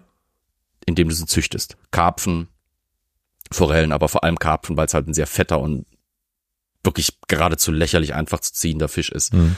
Haben schon die Römer gewusst, deswegen haben, also der Karpfen kam zum Beispiel unter den Römern hier nach Zentraleuropa, die haben den aus dem Donaugebiet hierher regelrecht importiert, weil sie gemerkt haben, das ist ein super dankbares Viech, ergiebig. Im Prinzip kannst du das in den brackigsten, dreckigsten Tümpel, wo du deine Scheiße und deinen Müll reinschmeißt, ziehen. Hm. Es schmeckt vielleicht das Fleisch manchmal ein bisschen muffig, aber wenn du es entsprechend mit Garum und mit Gewürzen würzt, ist das kein Problem mehr. Mhm. Und der Fisch, da brauchst du dich nicht groß drum kümmern. Mhm. Das ist die eine Sache. Dann haben wir natürlich Weiher als Energiespeicher für, für Mühlen.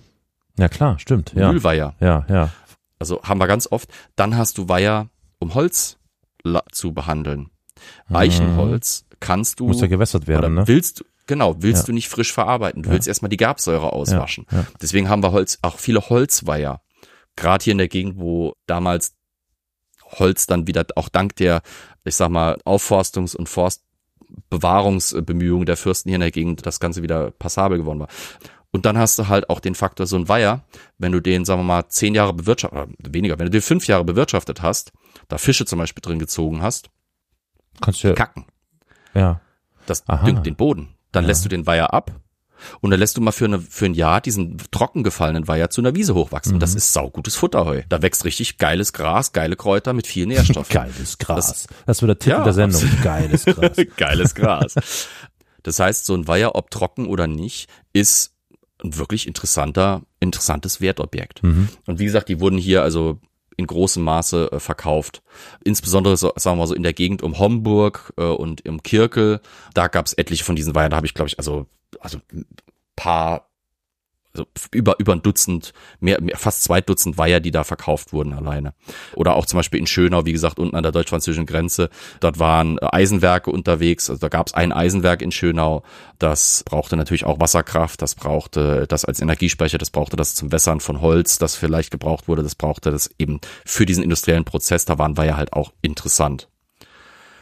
Eine Sache möchte ich noch kurz nennen. Wie ihr euch vorstellen könnt, beim Durchgucken dieser ganzen, ganzen vielen Objekte findet man auch immer mal wieder interessante Sachen, wo man zum Beispiel denkt, warte mal, die Beschreibung von diesem Ort kommt mir bekannt vor. Und so zum Beispiel eine, die sich Insel nannte. In Zweibrücken selbst. 1807 wurde das, dieses Objekt, diese, diese, dieses Grundstück mit der Bezeichnung Insel angeboten und für 7550 Francs verkauft. Oh, oh. Und zwar an einen Kaufmann aus Zweibrücken namens Karl Dominique und an einen Mann namens Gustav Failly. Haben mir beide nichts gesagt. Ich habe gedacht, gut, Failli. klingt sehr Ja, französisch. schon, ja. Was zum Geier? Eine. Kaufgemeinschaft vor allem. Ja, sozusagen, ja, ja. Das kam häufig vor. Karl Dominique habe ich ein bisschen was gefunden, war halt ein Kaufmann. Was ich spannend fand, war, ich habe eine Quelle zu ihm gefunden, die mir sagen konnte, was mit ihm überhaupt mal passiert ist oder wo er irgendwie mal aktenkundig wurde für mich greifbar. Und das war ein Brief, eine Mitteilung der Steuerbehörde. äh, nein, nein, viel geiler, eine Mitteilung der sozusagen der, der bayerischen Gesandtschaft in London. Aha. Und zwar hat die mitgeteilt, dass äh, Karl Dominique, ich weiß nicht mehr wann genau der gestorben ist, aber auf jeden Fall in, in Philadelphia verstorben ist. Ach, guck. Und Mhm. die Nachricht ist dann halt aus Amerika über die bayerische Gesandtschaft in London dann eben nach in die Pfalz gekommen, um den Leuten halt mitzuteilen, Mhm. Karl Dominique ist gestorben. Ich vermute, dass der einer von diesen vielen, vielen Leuten waren, die natürlich im Zuge dieser Nationalgüterveräußerung gedacht haben, da ist leichtes und schnelles Geld zu machen. Ja. Er hat versucht zu spekulieren, der hat auch ein paar andere Sachen versucht zu kaufen. Diese Verkäufe sind teilweise nicht sonderlich gut gelaufen, so nach dem, was ich nachvollziehen konnte. Und ich glaube, dass der ausgewandert ist, weil er hier in, in, in Europa, äh, glaube ich, sein Pulver verschossen hatte. Ja, klar. Mhm. Ja. Und den Gustav Faida habe ich noch gedacht, sag mal, das ist so ein komischer Name. Und dann habe ich ihn gesucht und gesucht und bin irgendwie nicht fündig geworden. Irgendwann habe ich ihn doch gefunden. Aber nicht als Gustav Fay, sondern als Gustav von Fay. Das war nämlich der spätere Gestütsdirektor des bei manchen noch hoffentlich irgendwie berühmten Zweibrücker Landgestüts oder königlichen bayerischen Landgestüts, das Zweibrücken ja diesen Ruf der Stadt der Rosse, neben der Stadt der Rosen eben beschert hat. Also Rosse ein Mann, und Rosen der ist ja auch. der Rossen und Rosen, ja genau. Mhm. Ein Mann, der unter den Franzosen schon Geld hatte offensichtlich, dass er sich eben in der Lage war, dieses, dieses, sich an diesem Kauf zu beteiligen, der aber auch unter bayerischer Verwaltung nach dem Ende dieser Franzosenzeit quasi Karriere gemacht hat. Wie gesagt, erster Gestütsdirektor, in den Adelsstand erhoben worden. Ich glaube, sein, einer seiner Verwandten war ein wichtiger Richter oder ein wichtiger wichtiges Mitglied des äh, Appellationsgerichtshofs, des Bayerischen Appellationsgerichtshofs in, in Landau. Also ein wirklich wichtiger Mann. So, aber zurück zu dieser Insel. Ich finde es ganz schön, weil einerseits haben wir eine Objektbeschreibung, die ist natürlich auf Französisch. Emplanté, emplanté d'arbres et distribué en jardin anglais avec différentes parties de près im Kanton Marsfeld. Also im Prinzip eine Insel, bepflanzt mit Bäumen und gelegen in einem englischen Garten mit dazugehörigen kleineren quasi noch Grundstücken oder oder Bereichen in diesem in diesem Garten. Und Kanton Marsfeld. In Zweibrücken gibt's immer noch einen Park, der nennt sich Kleiner Echse. Das hat nichts mit Reptilien zu tun, sondern das ist der alte Exerzierplatz, der schon unter den Ja. Herzögen benutzt wurde, damit die Garde dort eben üben konnte. Und dieser Exerzierplatz, den kann man auch als Marsfeld bezeichnen. Das gibt's auch in anderen Städten. Mars halt eben der Von Gott des Krieges. oder? Genau, das, nee, Mars, der Gott des dachte, Krieges auch. Also okay. das, Mhm. Nee, nee, das ist, Mhm. hat ist dann eben das Marsfeld und dann ist mir tatsächlich das aufgefallen, okay, das ist, das ist identifizierbar in Zweibrücken. Das ist eine Gegend, die ist identifizierbar. Und dann bin ich so in Karten reingegangen und, Ja. und in, in ein bisschen in die Sekundärliteratur und habe rausgefunden, das lässt sich wirklich genau identifizieren, dieses Grundstück. Dieses, diese Bezeichnung Insel hält sich in Landkarten und in Stadtkarten noch bis weit ins 19. Jahrhundert rein. Und es handelt sich im Prinzip um einen Teil der alten herzoglichen Schlossgärten. Zweibrücken hatte ich habe es ja in der Christian-Folge schon angesprochen, Ja. wunderschöne, grandiose, riesige Schlossgärten. Und ein Teil dieser Schlossgärten war die sogenannte Garteninsel. Das war also eine künstlich angelegte, in einem Weiher gelegene, wieder mal Weiher, Insel mit, mit eben Bäumen, en planté d'arbre. Und da war ein, ein sozusagen wie eine Art grünes Speisezimmer drauf eigentlich, ein, ein Gartenpavillon, in dem der Herzog Oh, dann da, da. eben in diesem Garten, in diesem, in diesem prachtvollen Garten speisen konnte. Die herzoglichen Gärten waren mit der französischen Revolution untergegangen. Es waren keine Herzöge mehr da, die sie unterhielten. Und dementsprechend wurden dann eben auch diese Grundstücke, die da draus eben machbar waren, verkauft. Ich finde es auch ganz schön, bin dann auch auf einen Reisebericht von 1784 gestoßen, wo eben sich ein Adliger, der durch Zweibrücken reiste, äh, über diese, über diesen Garten ganz positiv ausgelassen hat. Der hieß Jean-Nicolas Etienne de Bock, der Baron de Bock. Das ist auch ein geiler Name, weißt du. hat er das geschrieben, Relation d'un voyage philosophique fait dans le Palatinat et dans quelques autres parties de l'Allemagne in Jahr 1782. Das ist saugeil. Und er hat sich da wirklich drüber ausgelassen, dass es da diesen wunderschöne Insel gab und so weiter und so fort. Und das Grundstück, diese Insel, die da 1807 verkauft wurde, ist zu einem guten Teil das, was heute diesen auch wieder hoffentlich bei einigen bekannten und berühmten Zweibrücker Rosengarten konstituiert. Ja, den also hast du im erwähnt. Prinzip, in der, ja. Genau. Dieser, dieser Rosengarten, der sich heute eben da äh, erstreckt, Ja. äh, neben der Festhalle, neben der Rennwiese, liegt zum großen Teil auf dieser Insel, die 1807 verkauft wurde. Hm. Also da findet man wirklich über diese Nationalgüter teilweise wirklich was über Ortsgeschichte auch nochmal raus. Mhm. Und ich meine jetzt nicht Ortsgeschichte im, im Sinne von der ganzen Gemeinde, sondern wirklich spezifischen Orten. Und sei es eben nur eine Wiese oder ein Haus oder sowas. Ne? Gut, neben den landwirtschaftlichen Flächen haben wir, wie gesagt, dann noch auch sowas wie Hofgüter. So ein Hofgut ist relativ klar, ist, stellt euch einen großen Bauernhof, einen richtigen landwirtschaftlichen Betrieb vor. Die Dinger hat man quasi am Stück verkauft. Die aufzudröseln war, machte keinen Sinn. Also die, da jetzt irgendwie die, die Ländereien, die zu diesem Hofgut gehörten, irgendwie separat zu verkaufen und dann das, den Gebäudekomplex irgendwie, der dazu ja irgendwie Ja, gehört und das der da auch ja dazu nötig benutzt. ist, dann irgendwie, so- Ja, nee, macht klar. keinen Sinn. Ja. Und dass die wirklich wohl mit am wertvollsten und wichtigsten waren, sieht man daraus, dass von diesen 26 Filetstücken fünf Hofgüter waren, Ach, schau an. die eben über 5000 Francs erzielt haben. Gibt's davon noch was? Insgesamt, Konntest du da was finden? ja. Ja. Ja, ja, ja, tatsächlich. Insgesamt sind sieben verkauft worden. Fünf waren eben wertvoll genug, dass sie unter die Filetstücke kamen. Ah. Vom Umfang und vom Preis her waren der sogenannte Bockhof bei Herschweiler Pettersheim und der Weibsweiler Hof bei Jägersburg sozusagen die Prunkstücke dieser Kategorie. Ja. Beide gibt's zwar quasi noch heute. Mhm. Bockhof ist heute noch ein Ortsteil dieses Ortes Herschweiler Pettersheim. Also Mhm. aus diesem Hofgut hat sich später ein eigener Ortsteil sozusagen, wie, wie gesagt, entwickelt. Spannend. Der ist 1807 verkauft worden für 41.600 Francs. Oh la la. Das ist eine ordentliche Ja. Summe. Und auch da wieder, weil du schon vorhin darauf aufmerksam geworden bist, an eine Käufergruppe. Also ganz oft haben sich eben Käufer zusammengetan, haben da Geld in einen Pott geschmissen, so ein bisschen wie bei Dragon's Den oder sowas oder bei Höhle der Löwen, wie das ist. Die investieren dann halt gemeinsam, um das Risiko auch ein bisschen zu streuen und auch vor allem, um diese immensen Summen aufzubringen. Ja, aber was für Schicksale da Ähm, dran hingen und was für Streitigkeiten und oh, puh. Ja. Ja, möglich, aber gut, ich sag mal so, Na gut, aber immerhin. Ich meine, Ganz- ja, 41.000 Franken, das musst du erstmal zusammenkriegen, also let's go. ja, und, und die Mhm. Frage ist ja, was ist, wenn du das Ding weiterverkaufen willst? Vielleicht kriegst du ja mehr raus. Na klar. Hast du vielleicht Gewinn äh, generiert, ne? Ja. Der Weibsweiler Hof war ein bisschen kleiner, der ging auch für in Anführungsstrichen nur 34 Francs, äh 34.000 Francs über den über die über Ja. die Theke und wurde von einem Zweibrücker gekauft namens Georg Marx Lillier.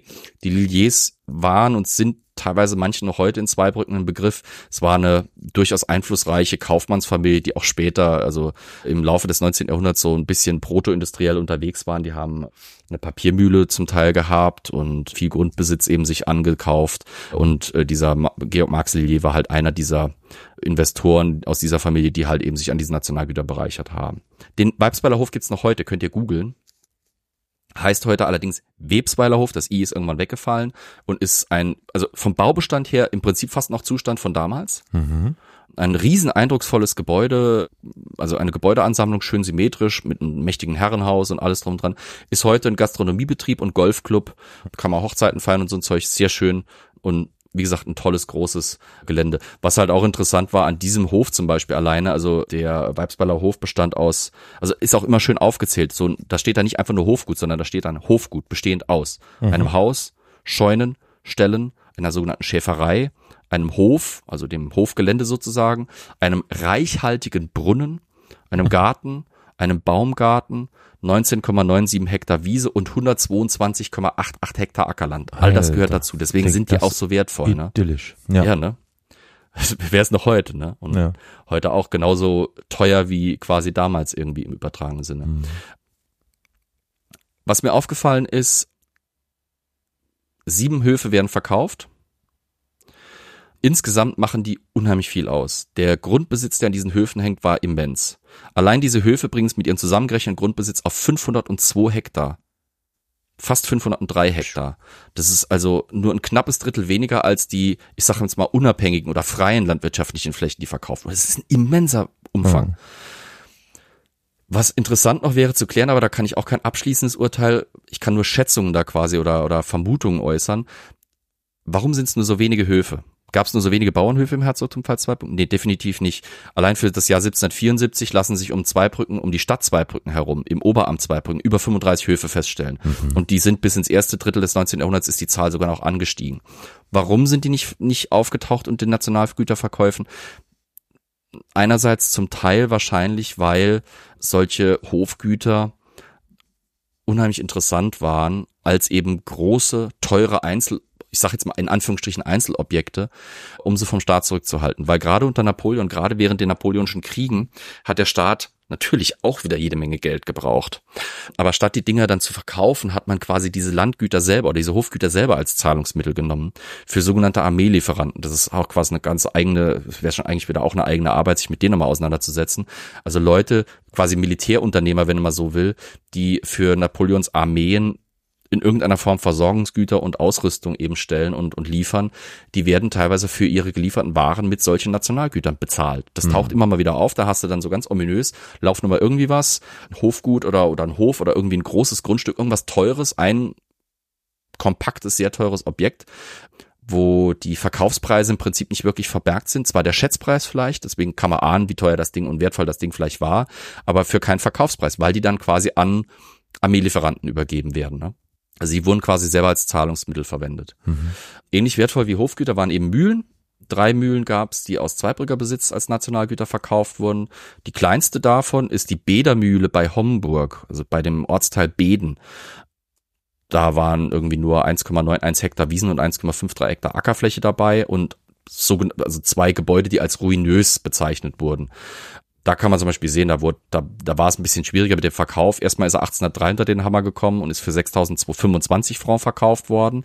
Aber der Besitzer hat es scheinbar nicht halten können. Dann kommt es mhm. zu seinem sogenannten Wiederangebot wegen Verlust. WWV ist das dann als Vermerk in den mhm. Aktendingern. Das heißt, er konnte dann seine Raten nicht bezahlen. Entweder ist dann, ist dieses Gut dann vom Staat eingezogen worden oder hat es halt freiwillig nochmal abgegeben. Auf jeden Fall wurde es dann nochmal versteigert, nämlich 1804. Da ging es dann für deutlich weniger Geld weg, nämlich für 4000 Francs nur zeigt vielleicht auch, dass beim ersten Verkauf sich der damalige Käufer vielleicht einfach auch verspekuliert hat. Der hat ja. wahrscheinlich gehofft, er könnte mit dem Ding mehr Geld machen, war bereit, höher zu gehen im Preis, obwohl das Ding das Klar. wahrscheinlich nicht wert war. Und da haben wir dann zum Beispiel ein Beispiel, was auch ganz häufig passiert, der tatsächliche damalige Pächter, ein Mann namens Christian Trompeter, erwirbt dieses, diese Mühle. Also er kauft quasi das, was er bisher nur ja. gepachtet hatte. Ja. Das war auch ein ganz wichtiger Umschichtungsprozess, dass eben Leute, die teilweise über Jahre und Jahrzehnte eventuell in Pacht auf einem Grundstück oder auf einem Objekt saßen, jetzt mit dem generierten Gewinn der letzten Jahrzehnte oder sowas endlich mal tatsächlich auch Eigner wurden, werden konnten, Besitzer mhm. werden konnten und nicht nur Pächter. Die Bädermühle kann man heute noch sehen. Ich habe die auf Google Maps gefunden und über äh, alte Fotos. Es ist heute das Haus, das Haupthaus dieser Mühle findet sich noch heute in der sogenannten Jägerhausstraße südlich vom Kraftwerksgelände der Pfalzberge bei Beden. Also wenn man da bei Google Maps sucht, findet man, das ist so ein einstehendes Gebäude, das da eben verkauft wurde. Hm. Eine andere Mühle war, die kenne ich sogar tatsächlich noch aus meiner Kindheit sozusagen, weil äh, meine Großeltern mütterlicherseits ja in Stambach gewohnt haben, östlich von Zweibrücken. Das ist ein kleiner Ort hinter dem Ort Kontwig. Und in Kontwig selber, wo wir immer vorbeigefahren sind, wenn wir auf dem Weg zum Großeltern waren, gerade wenn wir oben von, den, von dem Flughafen von Zweibrücken eben runtergekommen sind, da kam man ein, über einen Bach, über die Schwarzbach und da stand ein großes altes Mühlengebäude. Deutlich klar die Bausubstanz aus dem industriellen Zeitalter schon, mhm. aber da stand schon um 1812 eine Mühle, nämlich eine Mühle mit sogenannten sechs Gängen. Das also waren mehrere Mahlwerke, mehrere Räder, die da quasi betrieben wurden und die da richtig was, was wegschaffen konnte. Die wurde für 14.400 Francs verkauft und zwar an den Zweibrücker Architekten und Maurermeister Friedrich Krumm. Also diese Mühle, das, den alten Komplex dieses Mühlengebäudes sieht man heute noch. Hm.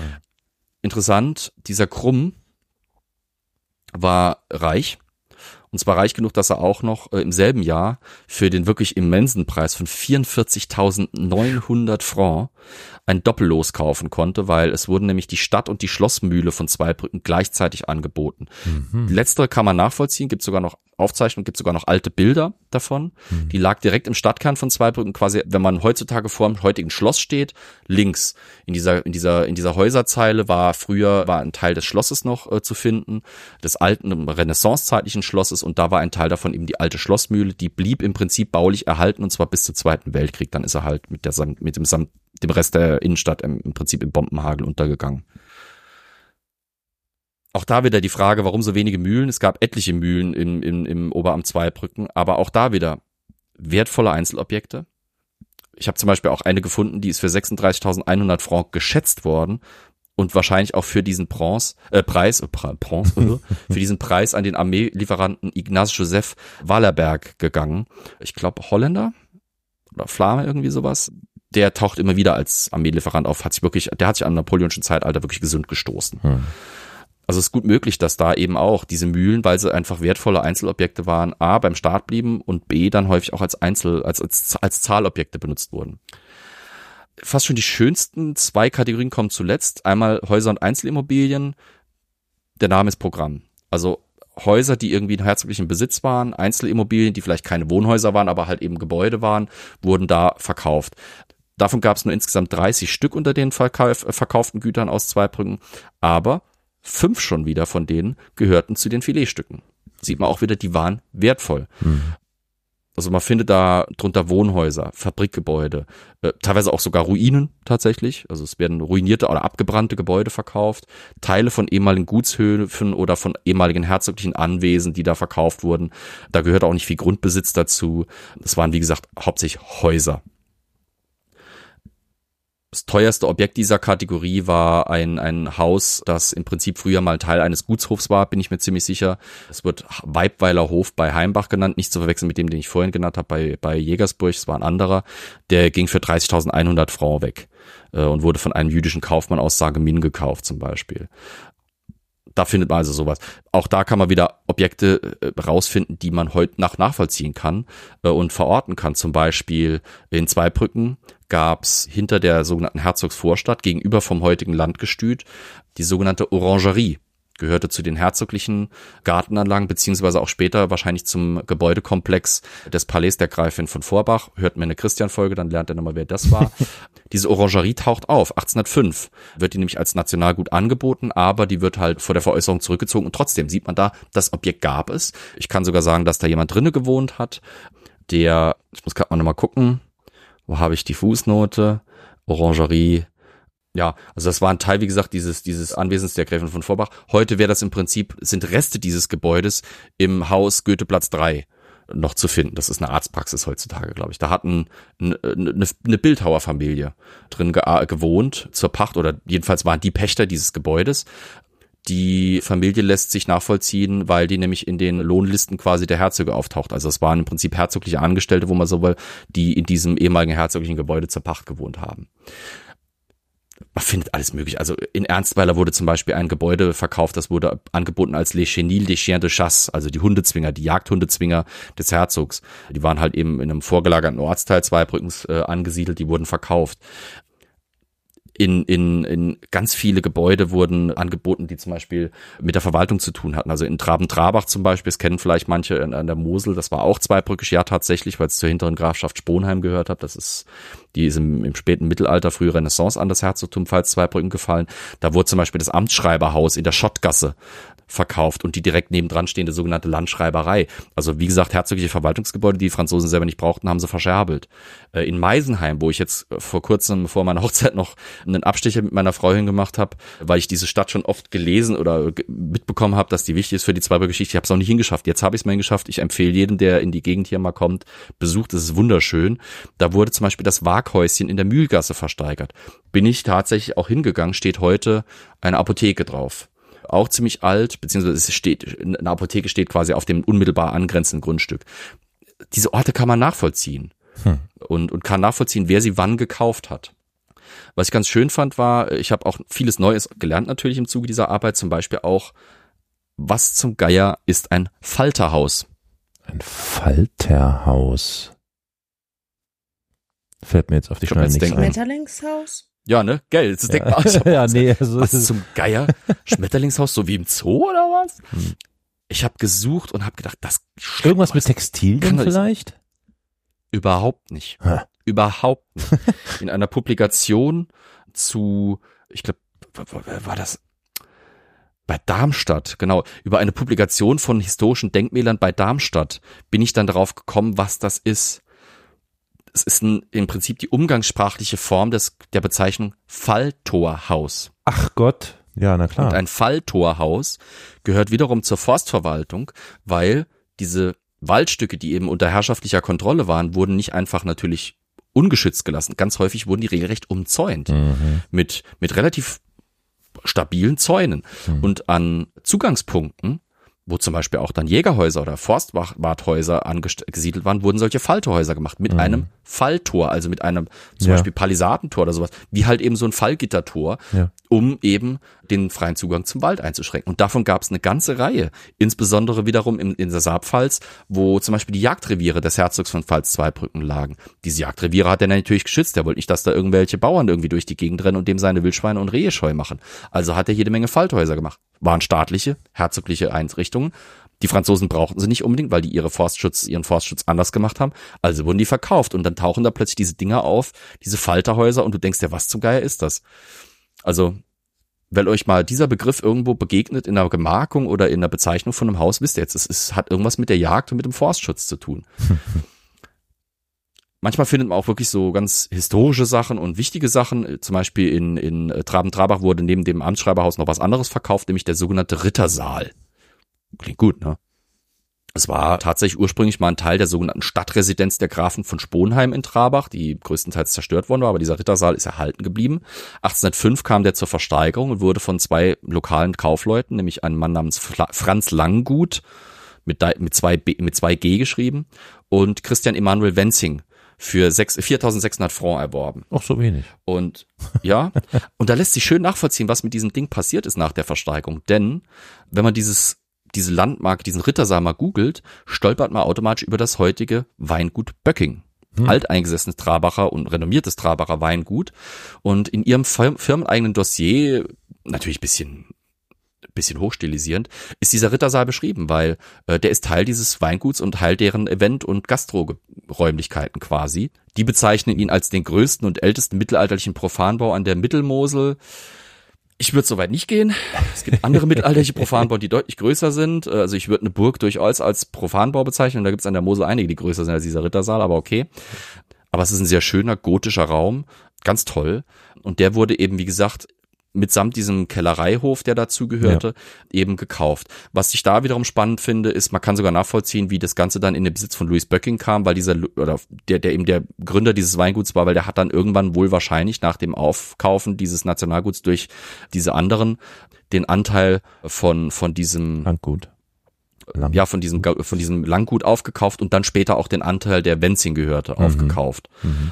Ja, also, wie gesagt, man kann wirklich über diese Nationalgüterversteigerungen und über die, die Register und die Erfassung dieser Objekte wirklich auch Gebäude nachvollziehen, über die man vielleicht heute nicht unbedingt wirklich stolpern würde. Naja, und durchaus Gebäude, über die man damit verbundene Geschichten Absolut. und Schicksale. Ja, also das ist schon Absolut. interessant, ja. Absolut. Kommen wir zur letzten Kategorie, die ich aufgemacht habe. Finde ich fast schon die spannendste Kategorie, wenn auch vielleicht aus Sicht so mancher die langweiligste Kategorie, weil sie fast schon die offensichtlichste ist. Burgen und Schlösser. Burgen und Schlösser, ja. Klar. Das ist die Kategorie, die die kleinste Anzahl an Nationalgütern beinhaltete. Sie bestand aus vier Burgen, äh, nämlich einmal der Burg, der Burg Bundenbach bei Großbundenbach. Lustigerweise der Ort, in dem mein Großvater groß geworden ist. Ich wusste von dieser Burg so gut wie nichts und das ist auch kein, kein Wunder, weil von dieser Burg ist so gut wie nichts mehr übrig. Hm.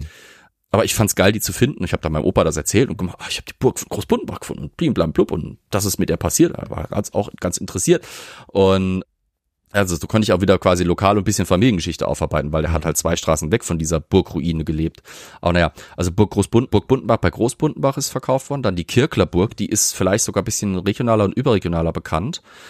Die Gustavsburg in Jägersburg, also gerade Leuten hier so aus der Saarpfalz, vielleicht auch aus dem restlichen Saarland, ist die noch relativ bekannt. Das ist die die Jägersburger Burg halt eben, äh, bei Homburg, mitten in so einem schönen Erholungsgebiet gelegen, ist im Prinzip, ich sag mal, barock aufgebaute oder wieder aufgebaute Burg, die seit dem Mittelalter da steht. Und ist heute noch wunderschön, ist, ist glaube ich, ein Trauraum drin, ist ein kleines Museum drin. Und dann wurde noch die Burg Feldens in Nofelden verkauft, das ist also im Nordwestsaarland. Burg Feldens ist bisschen irreführend, weil es gibt das Geschlecht der Feldens oder der Feldenzer, die, das war aber nicht deren Stammburg, soweit ich weiß, die hat denen mal zwischendrin gehört, aber naja, egal. Die meisten kennen sie, also hier in der Gegend eher als die Burg von Nofelden. Mhm. So, und da kamen noch vier Schlösser dazu. Das Schloss Allenbach. Allenbach ist hier in der Nordpfalz irgendwo relativ ländlich. Dann das Schloss Luisenthal bei Gutenbrunnen. Das liegt im Prinzip zwischen Zweibrücken und Homburg bei dem, bei dem Dorf Wörschweiler in so einem wunderschönen Seitental. Also wer wandern gehen will und hier in der Gegend unterwegs ist, Wanderwege bei Wörschweiler mal gucken und dort bei guten, bei guten äh, Brunnen vorbei. Da ist wirklich, das ist ein absolut wunderschönes, pittoreskes Tal mit diesen Resten des alten Schlosses drin. Wirklich ein Besuch wert. Schloss Meisenheim, habe ich schon vorhin gesagt, besucht's, ist saugeil. Ist sauschön. Neben der Schlosskirche gelegen, die ist wirklich ein Besuch wert. Und zu guter Letzt das Schloss Pettersheim. Pettersheim ist, das ist das heutige Herrschweiler Pettersheim. Findet man auch. Was mir aufgefallen ist, dass bei diesen Schlössern und Burgen relativ wenig Grundbesitz dabei war. Also acht Objekte in dieser Kategorie und gerade mal 5,75 Hektar Land. Und das meiste davon waren Gartenflächen. Also es waren wirklich eher die Ko Gebäudekomplexe, die verkauft wurden. Die waren teilweise wirklich hoch unterschiedlich im Erhaltungszustand. Also die Burgen von Kirkel und Bundenbach waren Ruinen. Also Burg Kirkel war bereits im 18. Jahrhundert schon zum Steinbruch quasi degradiert worden und Burg Bundenbach war auch, äh, nachdem es in der Renaissance erstaunlich groß war, wie ich dann mal bei der Recherche rausgefunden habe, da, da stand im Prinzip, als, als das Ding verkauft wurde, 1807, glaube ich, rum, da stand im Prinzip so gut wie nichts mehr, außer ein paar Grundmauern, vielleicht noch ein, zwei Mauersektionen. Also das waren zum Beispiel Ruinen. Die Gustavsburg zum Beispiel oder Burg Feldens, die waren bis vor der Revolution eigentlich noch wirklich top in Schuss und wurden mehr oder weniger aktiv genutzt. Jägersburg zum Teil als, als quasi Zwischenstation für den Herzog, wenn er auf dem Weg in seine Jagdreviere war, bis sich dann Christian IV. da das, ich habe es in der Folge, glaube ich, angesprochen, dass das neue Schloss von Jägersburg hat bauen lassen, aber da war halt Schloss Jäger, also die Gustavsburg immer noch ein top instand gesetztes Gebäude. Jetzt kommen wir nicht mehr drum herum. Jetzt müssen wir das nochmal richtig explizit aussprechen. Die ja. Folge, auf die Florian Bezug nimmt, ist die Folge 100, Entschuldigung, 249 mit dem Titel Christian IV. von Pfalz, zwei Brücken. Also genau. auf historia-universales.fm ja. findet ihr das dann. Entschuldigung. Ja. Also wie gesagt, das war kein Problem. Das war, wie gesagt, eine Anlage, die top in Schuss waren. Genauso wie Burg Feldens. Die war so gut, dass äh, kurz vor der Revolution dort teilweise sogar noch der letzte Herzog versucht hat, einen Teil seines Staatsschatzes in Sicherheit zu bringen vor den französischen Truppen, weil das Schloss A guten Schuss war und B vielleicht noch irgendwann in einer Form ein bisschen verteidigbar gewesen wäre. Der Glückliche, der das also, ersteigert hatte. Ja, nee, das, da, da war der Schatz klar, da war der Schatz schon weg. Ja, und das Schloss wurde auch tatsächlich also als Steinbruch dann genutzt. Also die, hm. die Burg Feldens, da ist auch heute nicht mehr so viel übrig. Wurde gekauft von einer von, von einem Vertreter einer sehr wichtigen Familie hier im Saarland, das nämlich ist sehr die Chettos. ausgedrückt. Was? Da ist noch ein Turm. Da ist noch ein Turm, ja, ja, und ein paar Mauern. Also du kennst ja. die, ne? Die, ja, ja, also ich äh, bin regelmäßig in Nofelden für den Mittelaltermarkt, der da rund um die Burg stattfindet, weil ist ja. sehr schön, ist mitten im Ortskern. Ja.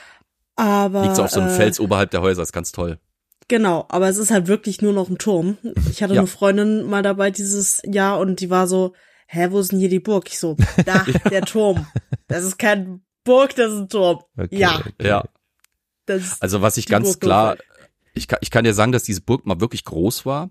Äh, heute stehen ja die Gebäude teilweise wirklich bis an die alten, also die moderne Bebauung bis nah an die Burg ran. Und ich kann dir sagen, dass mit ziemlicher Garantie die Cetto, es war also eine tatsächlich italienischstämmige Familie, die hier in die Gegend gekommen ist, schon im 17. Jahrhundert und hier als Kaufleute tätig waren und dazu Vermögen gekommen sind und große Profiteure der, der Nationalgüterveräußerung war. Die haben also, wie gesagt, diese Burg Feldens gekauft, haben einen Großteil abreißen lassen und die Steine für andere Bauprojekte benutzt. Also zum Teil haben die andere Gutshöfe und sowas gekauft und haben dann mit den Steinen dieser Burg diese Gutshöfe ausgebaut und aufgebaut. Und ich bin mir ziemlich sicher, dass sie auch Grundstücke von diesem, von diesem Burggelände abgeknapst haben und dann verkauft haben, weil da sind wirklich, wie gesagt, wenn man sich die Bilder von der Burg Nofelden heute anguckt, da stehen Gebäude, auf dem, fast schon auf dem Grundriss des alten Palas, die da halt eben nicht hingehören, historisch gesehen. Also da sieht man auch, wofür sowas gebaut wurde. Warum, warum, warum kaufe ich so eine Burg überhaupt, wenn sie ruiniert ist? Ah. Naja, ich kann halt noch ein bisschen was an Verwertungsmasse rausziehen und seien es eben Baumaterial, billiges in Anführungsstrichen, gutes, billiges Baumaterial und Grundstücke. Zum Beispiel wie in Nofelden inmitten in der Ortslage. Ich habe da mal eine Frage, die sich mir gerade Ja. stellte, als du von der italienischen Familie gesprochen hast. Ja. Also ich kenne es so bei solchen Enteignungsprozessen, ich habe jetzt gleich vor Augen die Tschechische Republik, auch Mhm. da Trennung Tschechoslowakei in Tschechische Republik Mhm. und die Slowakei, dass die Tschechen ganz lange, ich müsste lügen, ich glaube so an die zehn Jahre ab dem Zeitpunkt, dass sie sozusagen ein, ein eigener Staat waren, versucht haben zu verhindern, dass ausländische Investoren das Land wegkaufen. Das heißt, Mhm. es war nur StaatsbürgerInnen möglich, Land oder, oder, oder Besitz sozusagen zu erwerben. Ist das da auch der Fall? Mhm. Also wahrscheinlich jetzt nicht in den Gebieten Zweibrücken Nö. und Co., aber in Frankreich eventuell oder so? Oder gab es da keine Einschränkungen? Nö. Nö. Nö, was ich vor allem spannend finde, ist, also, gut, was heißt Ausländer? Ein Italiener aus Mailand hat natürlich nicht irgendwie gro in großem Stil Grundbesitz in der Normandie oder sowas aufgekauft. Das war so normalerweise nicht. Und Mhm. diese italienischstämmige Familie, im Prinzip kann man sagen, ich, ich vereinfache es jetzt mal ganz grob. Seit dem 17. Jahrhundert gibt's im deutschen Raum, im nordalpinen Raum, ich würde es fast schon eine Italian Connection fast schon nennen, eine ganze Reihe von Kaufmannsfamilien aus dem norditalienischen Bereich, insbesondere große Seen, also Gardasee, Lago Maggiore und so weiter, Hm. Die ausgewandert sind aus Norditalien und sich eben hier dann niedergelassen haben, Ja.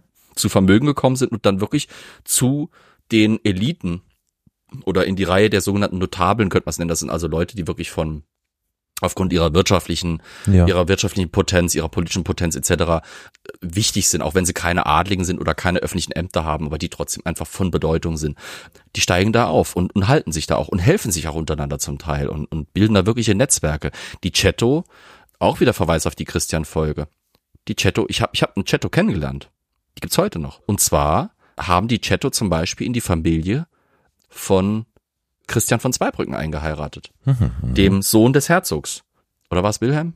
Ich verwechsel es vielleicht gerade, das tut mir leid jetzt schon an dieser Stelle, falls ich es falsch mache, aber auf jeden Fall haben die in die, in die, haben die eingeheiratet in die morganatische Familie der Herzöge von Pfalz-Zweibrücken. Deswegen Mhm. haben zum Beispiel bei der Ausstellung zu Christian IV. die Cetto uns einige Ausstellungsstücke, darunter zum Beispiel die- einen Tanzschuh der Gräfin von Vorbach stellen Mhm. können, weil der halt in Familienbesitz ist. Ja. Und solche italienischen Namen, also in Zweibrücken sind mir auch Käufer aufgefallen wie ein, ein Herr namens Rossi. Kein typisch Zweibrücker Name. Auch damals schon nicht. Das sind also, wie gesagt, das sind ganz oft eben solche italienischen Familien, die hier hochgekommen sind und hier ihr Glück genutzt haben. Und zwar schon sehr früh. Also diese Idee von wegen, die Italiener kamen alle irgendwie nur mit Wirtschaftswunder. Äh, äh. Es gab schon eine ganze Reihe von Familien, die hier sehr früh äh, Fuß gefasst haben. Fällt einem vielleicht auch ab und zu mal auf, wenn man so in manche Namen von Ministern anhört, sich zum Beispiel im Bayerischen oder sowas, die italienisch klingen. Das solche- klingt nicht, das klingt nicht italienisch. Nein, nee, das nicht, nee, definitiv nicht. Entschuldigung. Und wenn, dann wäre es wahrscheinlich irgendwie was, was faschistisch. Aber egal, jedenfalls, äh, nee, der, diese Italien Connection gibt's, wie gesagt, und die tauchen da Ja. immer wieder auf. Und die Cetto waren halt hier, die saßen vor allem in St. Wendel, also hier im Nordwesten, doch Nordwesten Saarland, ne? Oder? Nee. Ich bin- bin Geografie des Saarlands so scheiße, das ist manchmal Ja. echt so peinlich. alles, alles westlich von St. Ingbert ist Frankreich. Und die, die die waren bedeutend und, und tauchen da ganz oft auf. Naja, Aber jetzt interessiert So mich doch der Preis, Alter. Ja. Preis, so. was, was ist letzter Oh. Preis für die Burger? teilweise billiger als man denkt. Also zum Beispiel die Burg von Kirkel, paar hundert Franc. Ach nee, komm. Aha. Doch. Okay. Ach, also Also die war aber die 1000 war aber Franc. ruinös, ne? Die war ruinös. Okay, ja. gut, aber hast du mal Äh, eine nicht Nofelden. Oh je, Nofelden, habe ich die Zahl jetzt nicht parat. Okay, na gut. Aber nicht war nicht, ich war Schwein. offensichtlich nicht so viel, wie man sich das vielleicht denkt. Nee, nee, Mhm. also keine Filetstücke quasi. Hm. Äh, es gab zwei Objekte, die zu den Filetstücken gehört haben. Das war einmal die, äh, das Schloss äh, Pettersheim. Pettersheim war eines dieser Jagdschlösser, die äh, Christian IV. ziemlich massiv hat ausbauen lassen. Also es war eine erstaunlich große Anlage, von der heute eigentlich gar nichts mehr übrig ist Krass. die auch leider Mhm. viel zu wenig erforscht ist immer noch, wo er sich sehr oft, er ist auf Pettersheim gestorben. Also Christian IV. ist in seinem Schloss in Pettersheim verstorben, nachdem er sich da irgendwo bei einem Besuch in einem Bergwerk angeblich eine Lungenentzündung geholt hat. Also das war schon ein bedeutendes Schloss. Ist in der französischen Revolution so wie die anderen Schlösser komplett runtergegangen, wurde natürlich nicht mehr benutzt, wurde geplündert und teilweise auch niedergelegt und zerstört und Teile, also teilweise wurden da schon Teile dieser Anlage vor den offiziellen Nationalgüterverkäufen verscherbelt, regelrecht. Ja. Dieses, die Reste des Schlosses Pettersheim gingen für 6.375 Frau weg. Und das zweite, was relativ in Anführungsstrichen relativ teuer wegging, war das Schloss von Meisenheim. Das ging für 5.650 Franc äh, über So den, nee, nicht wirklich. Ne? Aber es ist interessant, ne, wenn man Nicht sieht, dass so wirklich. eine Mühle eben, keine Ahnung, 34.000 kostet, ja, und äh, Ja. so eine Burg, die einigermaßen noch intakt ist, dann 6.000 oder so. Ja. Hm, hm, spannend. Ja, weil man halt sieht, der wirtschaftliche Genau. Zweck ist halt nicht da. Ja. So eine Burg verliert durchaus ihren Zweck, wenn sie halt eben nicht mehr Teil der feudalen oder Ja. altfeudalen oder spätfeudalen Verwaltung und Struktur ist. Ja. Ne? Also die, die, diese Burgen waren unnütz Ja, klar. und Schlösser. Was willst du damit? Klar, Im so Sommer ist Schloss, es noch ganz wenn's- wenn's angenehm, noch- aber im Winter ist blöd, ja, wenn so, wenn so ein Schloss noch ganz gut erhalten ist, kannst du zum Beispiel hingehen, kannst es als, als Gebäude verkaufen. Zum Beispiel hier ist Schlo das Schloss von Saarbrücken wurde im 19. Jahrhundert quasi segmentiert und die einzelnen Segmente dann als, als Appartements, wenn du so willst, verkauft. Mhm. Exklusive wurde also quasi einer der, so, so, so, sozusagen, ja, so ein bisschen, ne? Mhm. Übrigens, das äh, Schloss von Meisenheim wurde auch von, einem, von einer italienischstämmigen Familie gekauft, Hm. Deren Name ich jetzt leider gerade nicht präsent habe. Müsste ich nochmal nachgucken. Egal. Das Schloss Allenbach, das da so ein bisschen unter der, unter der Hand geschwebt ist, das, von dem ich auch noch nie vorher gehört hatte, ist heute noch in Privatbesitz. Ist so ein hübsches, kleines, renaissancezeitliches Gebäude, das irgendwie halt noch den Kern der Burg darstellt. Das fand ich ganz putzig, weil das wurde nämlich von einer lokalen Gruppe gekauft und zwar von dörflichen Käufern. Also es waren dann Bauern, das waren lokale Handwerker und ich sag mal lokale Dorfhonoratioren, die sich da zusammengetan haben, dieses Schloss mitsamt den Wiesen und Nebengebäuden selber gekauft haben. Also es ging da nicht irgendwie an einen fremden Kaufmann oder sonst was.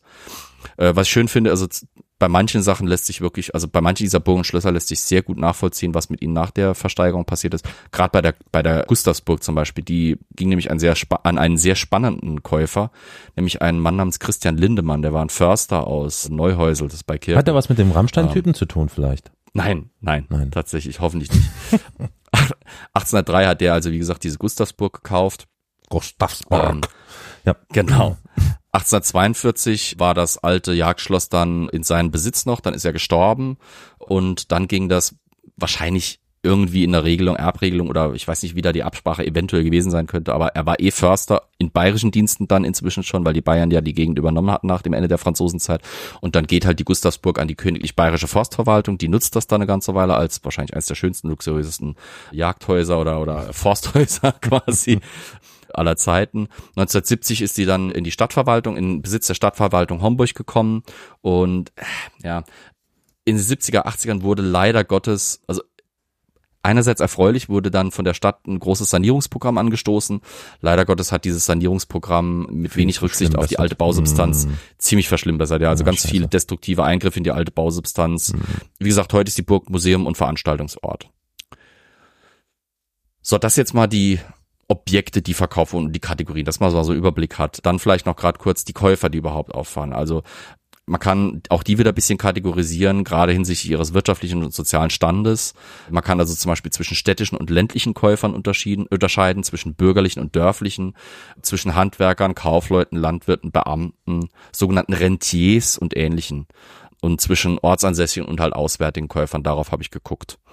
Vor allem aber die Filetstücke habe ich mir natürlich angeguckt und da war ich ein bisschen überrascht. 19 der 26 Filetstücke, die über 5000 Franc Erlös erzielt haben, wurden von Käufern aus der unmittelbaren Nähe oder nahen Nachbarschaft gekauft. Sieben Stück, die restlichen sieben, gingen an stadtbürgerliche Käufer, also als an, an wirkliche Städter, zum Beispiel aus Trier, aus Mainz, aus Saarlouis und Sarreguemines bei diesen sieben Objekten, die da halt an, von, an, an Auswärtige quasi gingen, handelt es sich um drei Stücke Grundbesitz und zwei Hofgüter. Und so einmal auch noch um einen alten Manufakturbetrieb und einmal um die Reste des Schlosses von Pettersheim eben. Ich finde es halt spannend. Also an anderen Orten lässt sich nämlich, also zum Beispiel, sagen wir mal, in Koblenz oder Trier lässt sich manchmal ein bisschen feststellen, dass da im Umland insbesondere, nicht in den Städten selber, aber im Umland insbesondere eben diese städtischen Käufer in Anführungsstrichen von auswärts dann dort extrem präsent sind. Hier bei den Zweibrücker Gütern haben wir das tatsächlich nicht unbedingt. Also von 26 Filetstücken sind gerade mal knapp ein Viertel an, an ortsfremde Investoren verkauft worden und haben auch tatsächlich proportional nur ein Viertel des Gesamtpreises dieser Filetstücke erworben. Was mir aufgefallen ist, dass diese, diese Investoren, sag ich mal, von außerhalb, die halt wirklich, ich, ich würde sagen, mit Spekulations- und mit immobilienhändlerischen Motiven an die Sache rangegangen sind, die haben sich eher auf die Sachen gestürzt, die mittelpreisig waren ja. und günstig waren. So Sachen bis 4000 Francs zum Beispiel. Weil die haben sich nämlich sehr für den Weiterverkauf geeignet. Da lässt, das lässt sich zum Beispiel an einem Mann nachvollziehen, der hieß Abraham Leo Schlesinger, der erste Vorname sagt schon, der war Jude. Der war ein, wie hieß er, Marchand du Drap, also ein, ein Tuchhändler aus Mainz. Der erwarb als Großkäufer allein oder mit Geschäftspartnern insgesamt 20 Nationalgüter. Fünf davon waren eben aus Zweibrücker Provenienz. Und bei der Mehrheit von denen ging es um landwirtschaftliche Nutzflächen und sein, ich sag mal, Schnitt, den er ausgab für diese Grundstücke, lag bei 1589 Francs. Und bei allen ließ er sich, das war nämlich möglich, explizit auch in den Kaufvertrag vermerken, dass die für den Weiterverkauf vorgemerkt waren. Der wollte mit diesem Immobilienbesitz Geld machen. Mhm. Wie funktioniert das? Mal kleines Fallbeispiel. Ich bin wohlhabender Kaufmann aus Trier. Ich weiß, die ländliche Bevölkerung in einem der Seitentäler der Glan oder sowas kann sich nicht leisten, nach Trier zu kommen, um die Grundstücke dazu zu kaufen. Was mache ich also? Ich kaufe die Grundstücke selber für mäßigen mäßiges Geld oder Spottpreis, je nachdem. Mhm. Insbesondere kaufe ich mir gerne Grundstücke, die groß genug sind, dass es sich lohnt, sie vielleicht zu parzellieren nochmal. Und dann gehe ich oder schicke selber Agenten in die Gegenden lokal dorthin, wo ich diese Grundstücke gekauft habe und biete sie dort der ländlichen Bevölkerung an. Segmentiert, so dass ich quasi nochmal einen Mehrgewinn habe.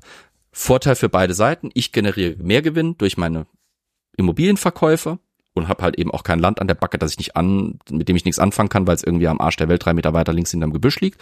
Und die lokale Landbevölkerung bekommt einen Zugang zu diesen Grundbesitzen und kann Grundbesitz eben erwerben für vernünftiges Geld und auch eben so parzelliert, dass es sich auch vielleicht leisten können. Mhm. So haben wirklich etliche, gerade eben städtische, stadtbürgerliche Kaufleute und, und, und eben Wohlhabende aus diesen Nationalgüterverkäufen richtig Geld gemacht wäre quasi auch nochmal ein eigenes Thema, hat meine Dozentin auch ein Buch drüber geschrieben, eben Spekulanten und Immobilienhändler im, insbesondere im rheinischen Kontext, also sagen wir mal so Köln und so weiter, da lassen sich faszinierende Seilschaften und, und, und Kaufkonglomerate feststellen. Ganz spannend. Der größte Gewinn halt war halt, wie gesagt, mit diesem Grundbesitz zu machen.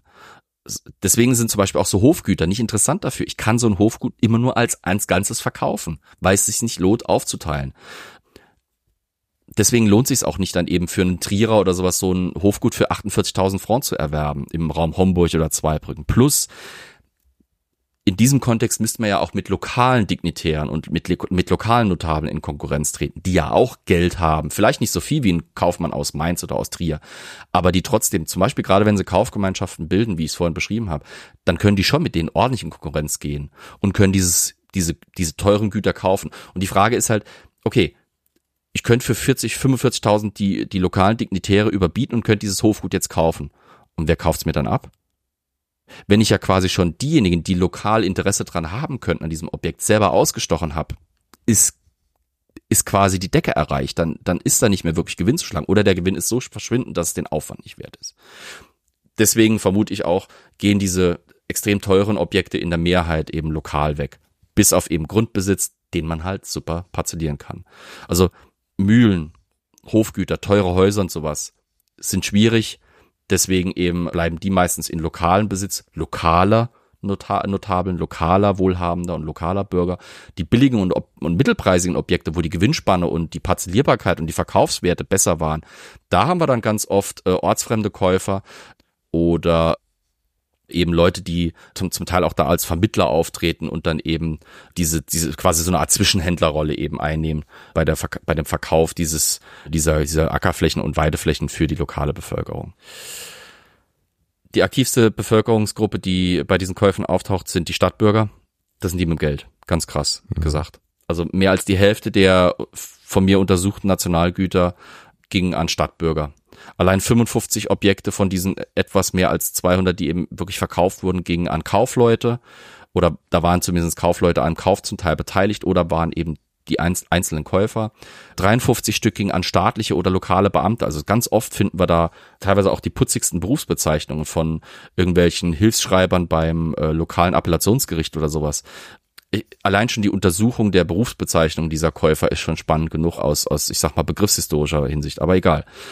Im Kontrast dazu kann man dann in, in Anführungsstrichen nur 41 Nationalgüter, die vorwiegend abseits städtischer Einzugsgebiete waren, die eben dann von Angehörigen von dörflichen Bevölkerung gekauft wurden und von der landwirtschaftlichen Bevölkerung, also den, also Leuten, die landwirtschaftliche Berufe hatten, wie zum Beispiel eben Bauer. Was ich bemerkenswert ist, finde, ist, wie gesagt, gerade im ländlichen Raum bilden sich da eben Kaufgemeinschaften die halt dann eben sich insbesondere um so dörfliche Notabeln und Würdenträger bilden. Das heißt, du hast dann irgendwie einen Bürgermeister von irgendeinem Kuhkaff oder sowas, der ist dann irgendwie der Anführer von einer Kaufgemeinschaft, die konnten teilweise also sechs, sieben, acht Leute oder noch mehr um, umfassen, die da ihre bescheidenen Mittel in den Raum schmeißen, um dann zum Beispiel, es geht ja auch, also im, im dörflichen um Umfeld geht es ja zum Beispiel auch um Gemeindeland das hm. verkauft werden soll. Mhm.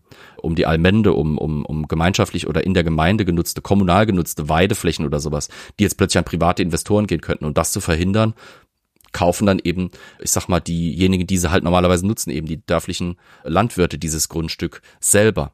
Und die bündeln tatsächlich auch genug Kaufkraft, um mit ortsfremden oder sogar mit städtischen Spekulanten, um diese, ich sag jetzt mal, mäßig interessanten Grundstücke in Konkurrenz zu treten und die dann auch zum Teil auszustechen.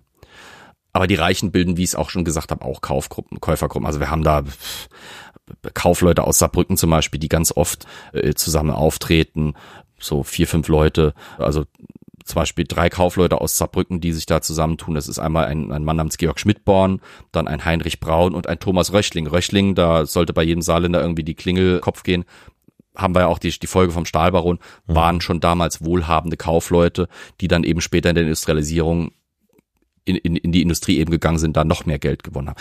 Die haben also bei ganz vielen Käufen zusammengewirkt. Die haben drei Nationalgüter aus Zweibrücker Besitz zusammengekauft und da so insgesamt um die 6000 Francs investiert. Jetzt vielleicht noch gerade zum, zum Abschluss quasi ein paar auffällige Käuferinnen und Käufer, die da äh, aufgetaucht sind. Mir ist zum Beispiel aufgefallen, dass der alte Adel eine Ausnahme bildet bei diesen Käufern. Das ist natürlich einerseits erklärbar, der ist weg. Und dann doch findet sich eine Person. Ich habe sie vorhin schon genannt, nämlich die Herzogin von Braunschweig-Bevern. Die war sehr emsig. Die erkaufte, die erkaufte sich nämlich insgesamt 38 Nationalgüter. Und sieben davon stammten aus der vorherigen Besitzmasse der Herzogin von Pfalz-Zweibrücken. All diese sieben Stück lagen in der Umgebung von Altenglan und Tal-Lichtenberg, das ist bei Kusel. Es waren alles landwirtschaftliche Nutzflächen, insgesamt ungefähr zwölf 8,2 Hektar, bestehend aus Äckern, Gärten und Wiesen. Und insgesamt hat sie für diese sieben Grundstücke 9.655 Francs ausgegeben. Hm. Was ich spannend fand, ich habe die ganze Zeit halt eben nur ihr, ihr ich sag jetzt mal, Kognomen da gelesen, Herzogin von Braunschweig-Bevern aus Glücksburg. Wer zum Geier ist das? Dann habe ich mal nachgeguckt. Die hatte einen lokalen Bezug tatsächlich. Das war nicht irgendeine Ortsfremde, die eben in Glücksburg oben in Schleswig gelebt hat und gedacht hat, oh, ich kaufe mal in der Pfalz hübsch Grundstück oder sowas auf. Die stammte gebürtig aus dem Hause Nassau-Saarbrücken. Und hm. zwar die Tochter von Wilhelm Heinrich von Nassau-Saarbrücken, die Schwester des letzten regierenden Fürsten von Nassau-Saarbrücken, die hatte halt eben den Herzog von Braunschweig-Bevern geheiratet, hatte sich da oben in Schleswig auf ihr hübsches Schlösschen zurückgezogen und hat dann eben großem, im großem Stil Grundbesitz erworben und hat dafür mit, mit Kaufleuten und Notaren aus Trier zusammengearbeitet, die das Ganze für sie geregelt haben. Was sie ist insofern auch sehr schön. Ja, ist auch sehr schön, ja. Mit der Burg Lichtenberg nebendran, herrlich. Nicht nur ist die Herzogin von Braunschweig-Bevern quasi das Unikum unter den Käufer, Käufern der Zweibrücker Güter, weil sie eine Hochadlige ist, sie ist auch eine von wenigen Frauen, die auftauchen. Eine ähnliche Seltenheit sind kirchliche Funktionäre. Ich habe nur zwei davon gefunden. Unter den Hunderten von Personen, die Zweibrücker Nationalgüter gekauft haben, finden wir einmal einen sogenannten Curé. Das ist ein katholischer Priester. Das war Heinrich Keller aus Pfeffelbach. Und dann einen, da habe ich, da habe ich erst saublöd geguckt. Die Berufsbezeichnung war Ministre du Culte Helvétique. Ich dachte, was so geil. Der, Minister? Ja, ne, ich also, habe dann auch gedacht, äh, was der Schweizer Kultusminister? nee. Das ist ein kalvinistischer ah. protestantischer Pfarrer gewesen, ah. weil der Kult Helvetik ja. war Calvin. Ja. Die schon wieder. So ging es mir auch, als ich das mal gerafft habe, ja. Was ich ganz putzig fand, war, dass der katholische Pfarrer Heinrich Keller eine Schäferei gekauft hat. Natürlich, ja. Hat, ja, na, hat irgendwie, hat, hat eine nette, hat eine nette, es ist eine nette Anekdote. Ich fand's ganz spaßig. Also, wie gesagt, Keller hat eine Schäferei gekauft für 655 Francs. Dupré wiederum hat Ackergrundstück, ein Ackergrundstück gekauft äh, und zudem auch noch an einer Mühle mit einem Wohnhaus und einem Wirtschaftsgebäude eine Beteiligung gehabt und dafür 14.800 Francs ausgegeben. Und dann war er auch noch für an einem Kauf eines Hofguts für 6.100 Francs beteiligt. Ich habe keine Ahnung, warum dieser kalvinistische Pfarrer so viel Geld hatte.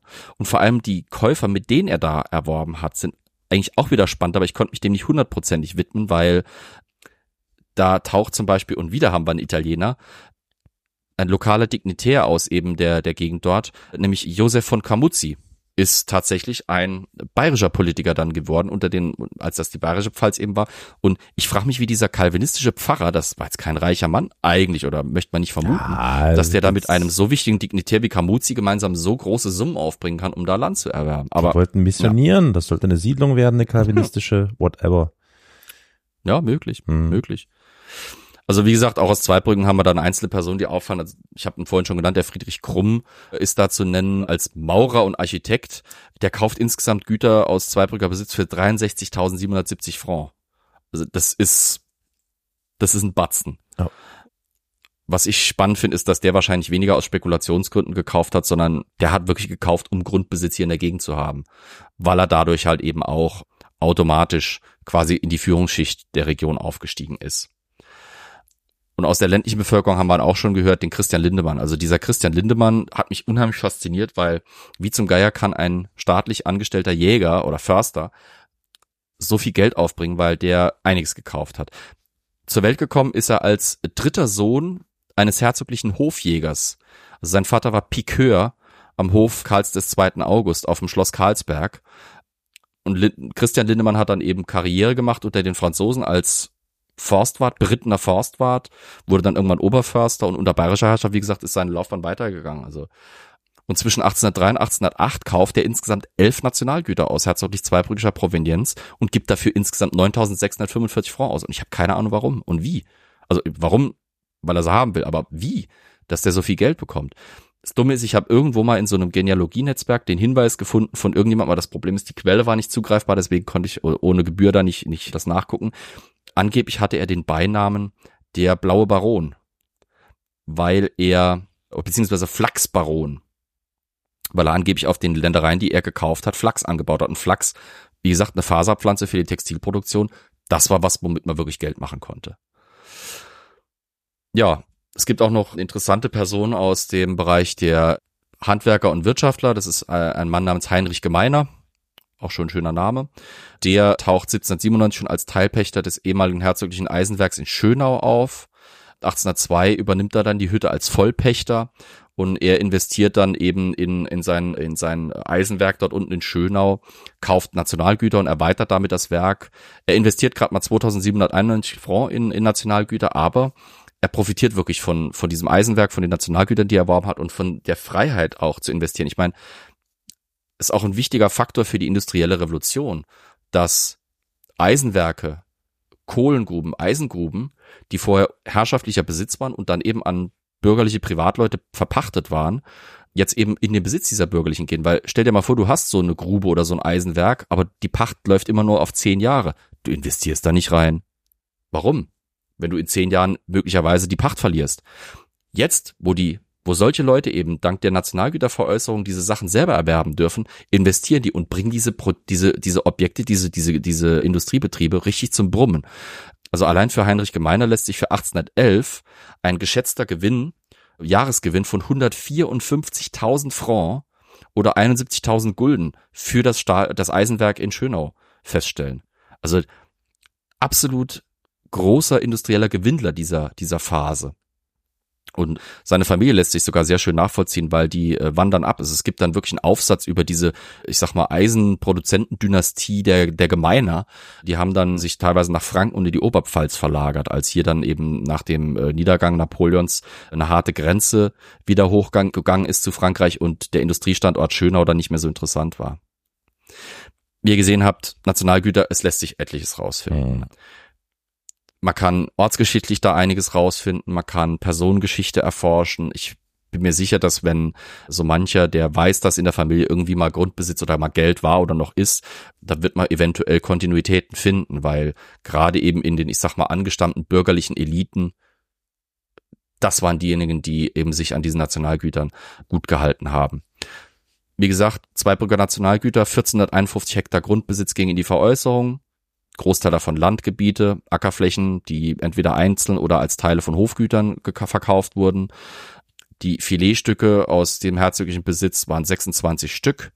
Und allein diese 26 Nationalgüter haben einen Preis von 362.525 Francs eingebracht. Also kann man mal sehen, was da für den Staat für eine Initiative und für einen Anreiz war, hier diese, diese, diese massive Veräußerung von Staatsland, wenn man so will, beschlagnahmten Staatsland eben zu betreiben die erfolgreichen Gewinnler dieser Entwicklung nicht nur in Zweibrücken, auch an anderen Orten. Das lässt sich ganz schnell nachvollziehen.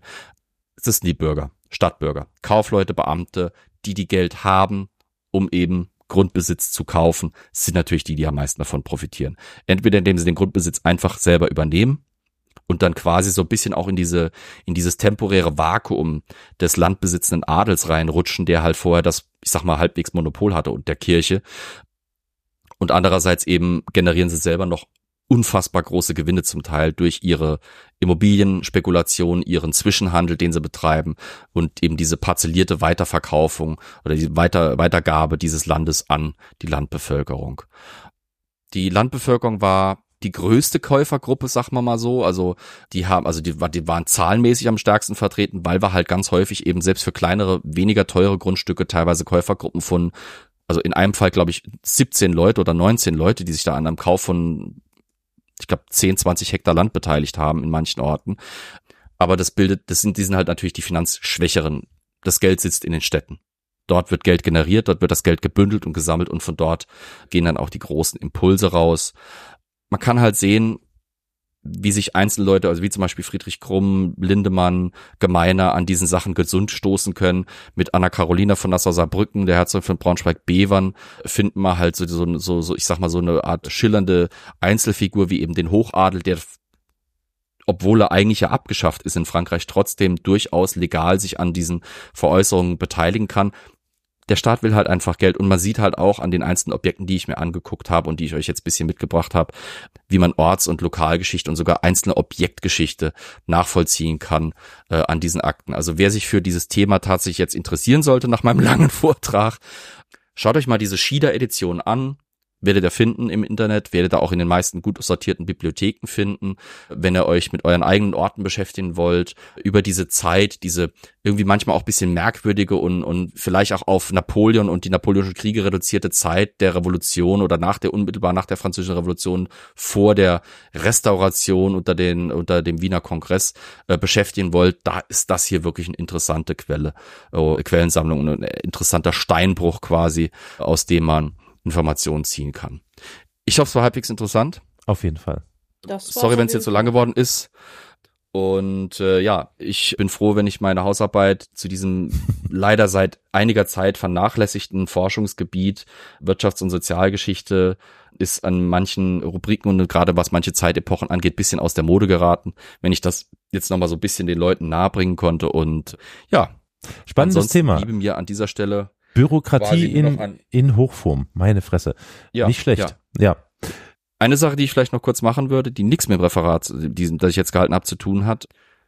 Ich bin da mal ganz frech, das ist meine Sache, hat mit Podcast in dem Sinne erstmal nichts zu tun, aber ich bin tatsächlich, äh, gerade wenn es um das Erwerben von Büchern und so weiter angeht, ziemlich umtriebig. Ich gehe nicht nur in Antiquariate und in die normalen Buchhandlungen, ich bin auch bei der WBG dabei äh, als, als, als Abonnent. Das ist ein Abonnementservice für wissenschaftliche Bücher. Die sind jetzt vor kurzer Zeit äh, in die Bredouille gekommen, dass sie insolvent gegangen sind. Und die sind froh, wenn jetzt vielleicht im Vorweihnachtsgeschäft noch ein paar Leute kommen, die bei denen kaufen und rein aus dem Interesse, weil ich selber gerne Kunde dieses interessanten äh, Buchhandels bleiben will.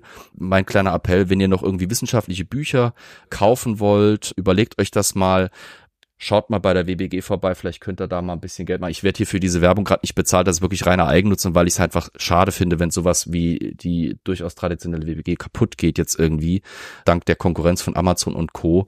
Schaut's euch mal an, guckt da mal rein. Vielleicht könnt ihr da für Weihnachten noch das ein oder andere Schätzlein für die eigene historische Bibliothek erwerben. So, Right, dann bleibt uns nichts anderes, als dir Danke zu sagen für deine yes. sehr interessanten Schilderungen. Also ich fand es wirklich sehr, sehr spannend. Ja, das war's wirklich. Und äh, zu guter Letzt dürfen wir natürlich nicht versäumen, unsere Ultras zu yes. nennen und uns bei denen zu bedanken. Das sind Anne, Charlotte, Matthias, Sebastian, Kolja und Roman. Vielen Dank euch. Wer das tun möchte, der möge den nacheifern. Unter co-4.com slash Historia Universalis könnt ihr uns gerne etwas in den Hut werfen. Dann noch danke an euch zwei, dass ihr dabei wart und dann an die Zuhörerinnen und Zuhörer zu Hause an den Empfängnisgeräten. Bis zum nächsten Mal, wenn wir hoffentlich wieder in voller Besetzung dabei sind und äh, euch eine gute Zeit bis dahin. Au revoir. Macht's gut. Tschüss. Tschüss. tschüss.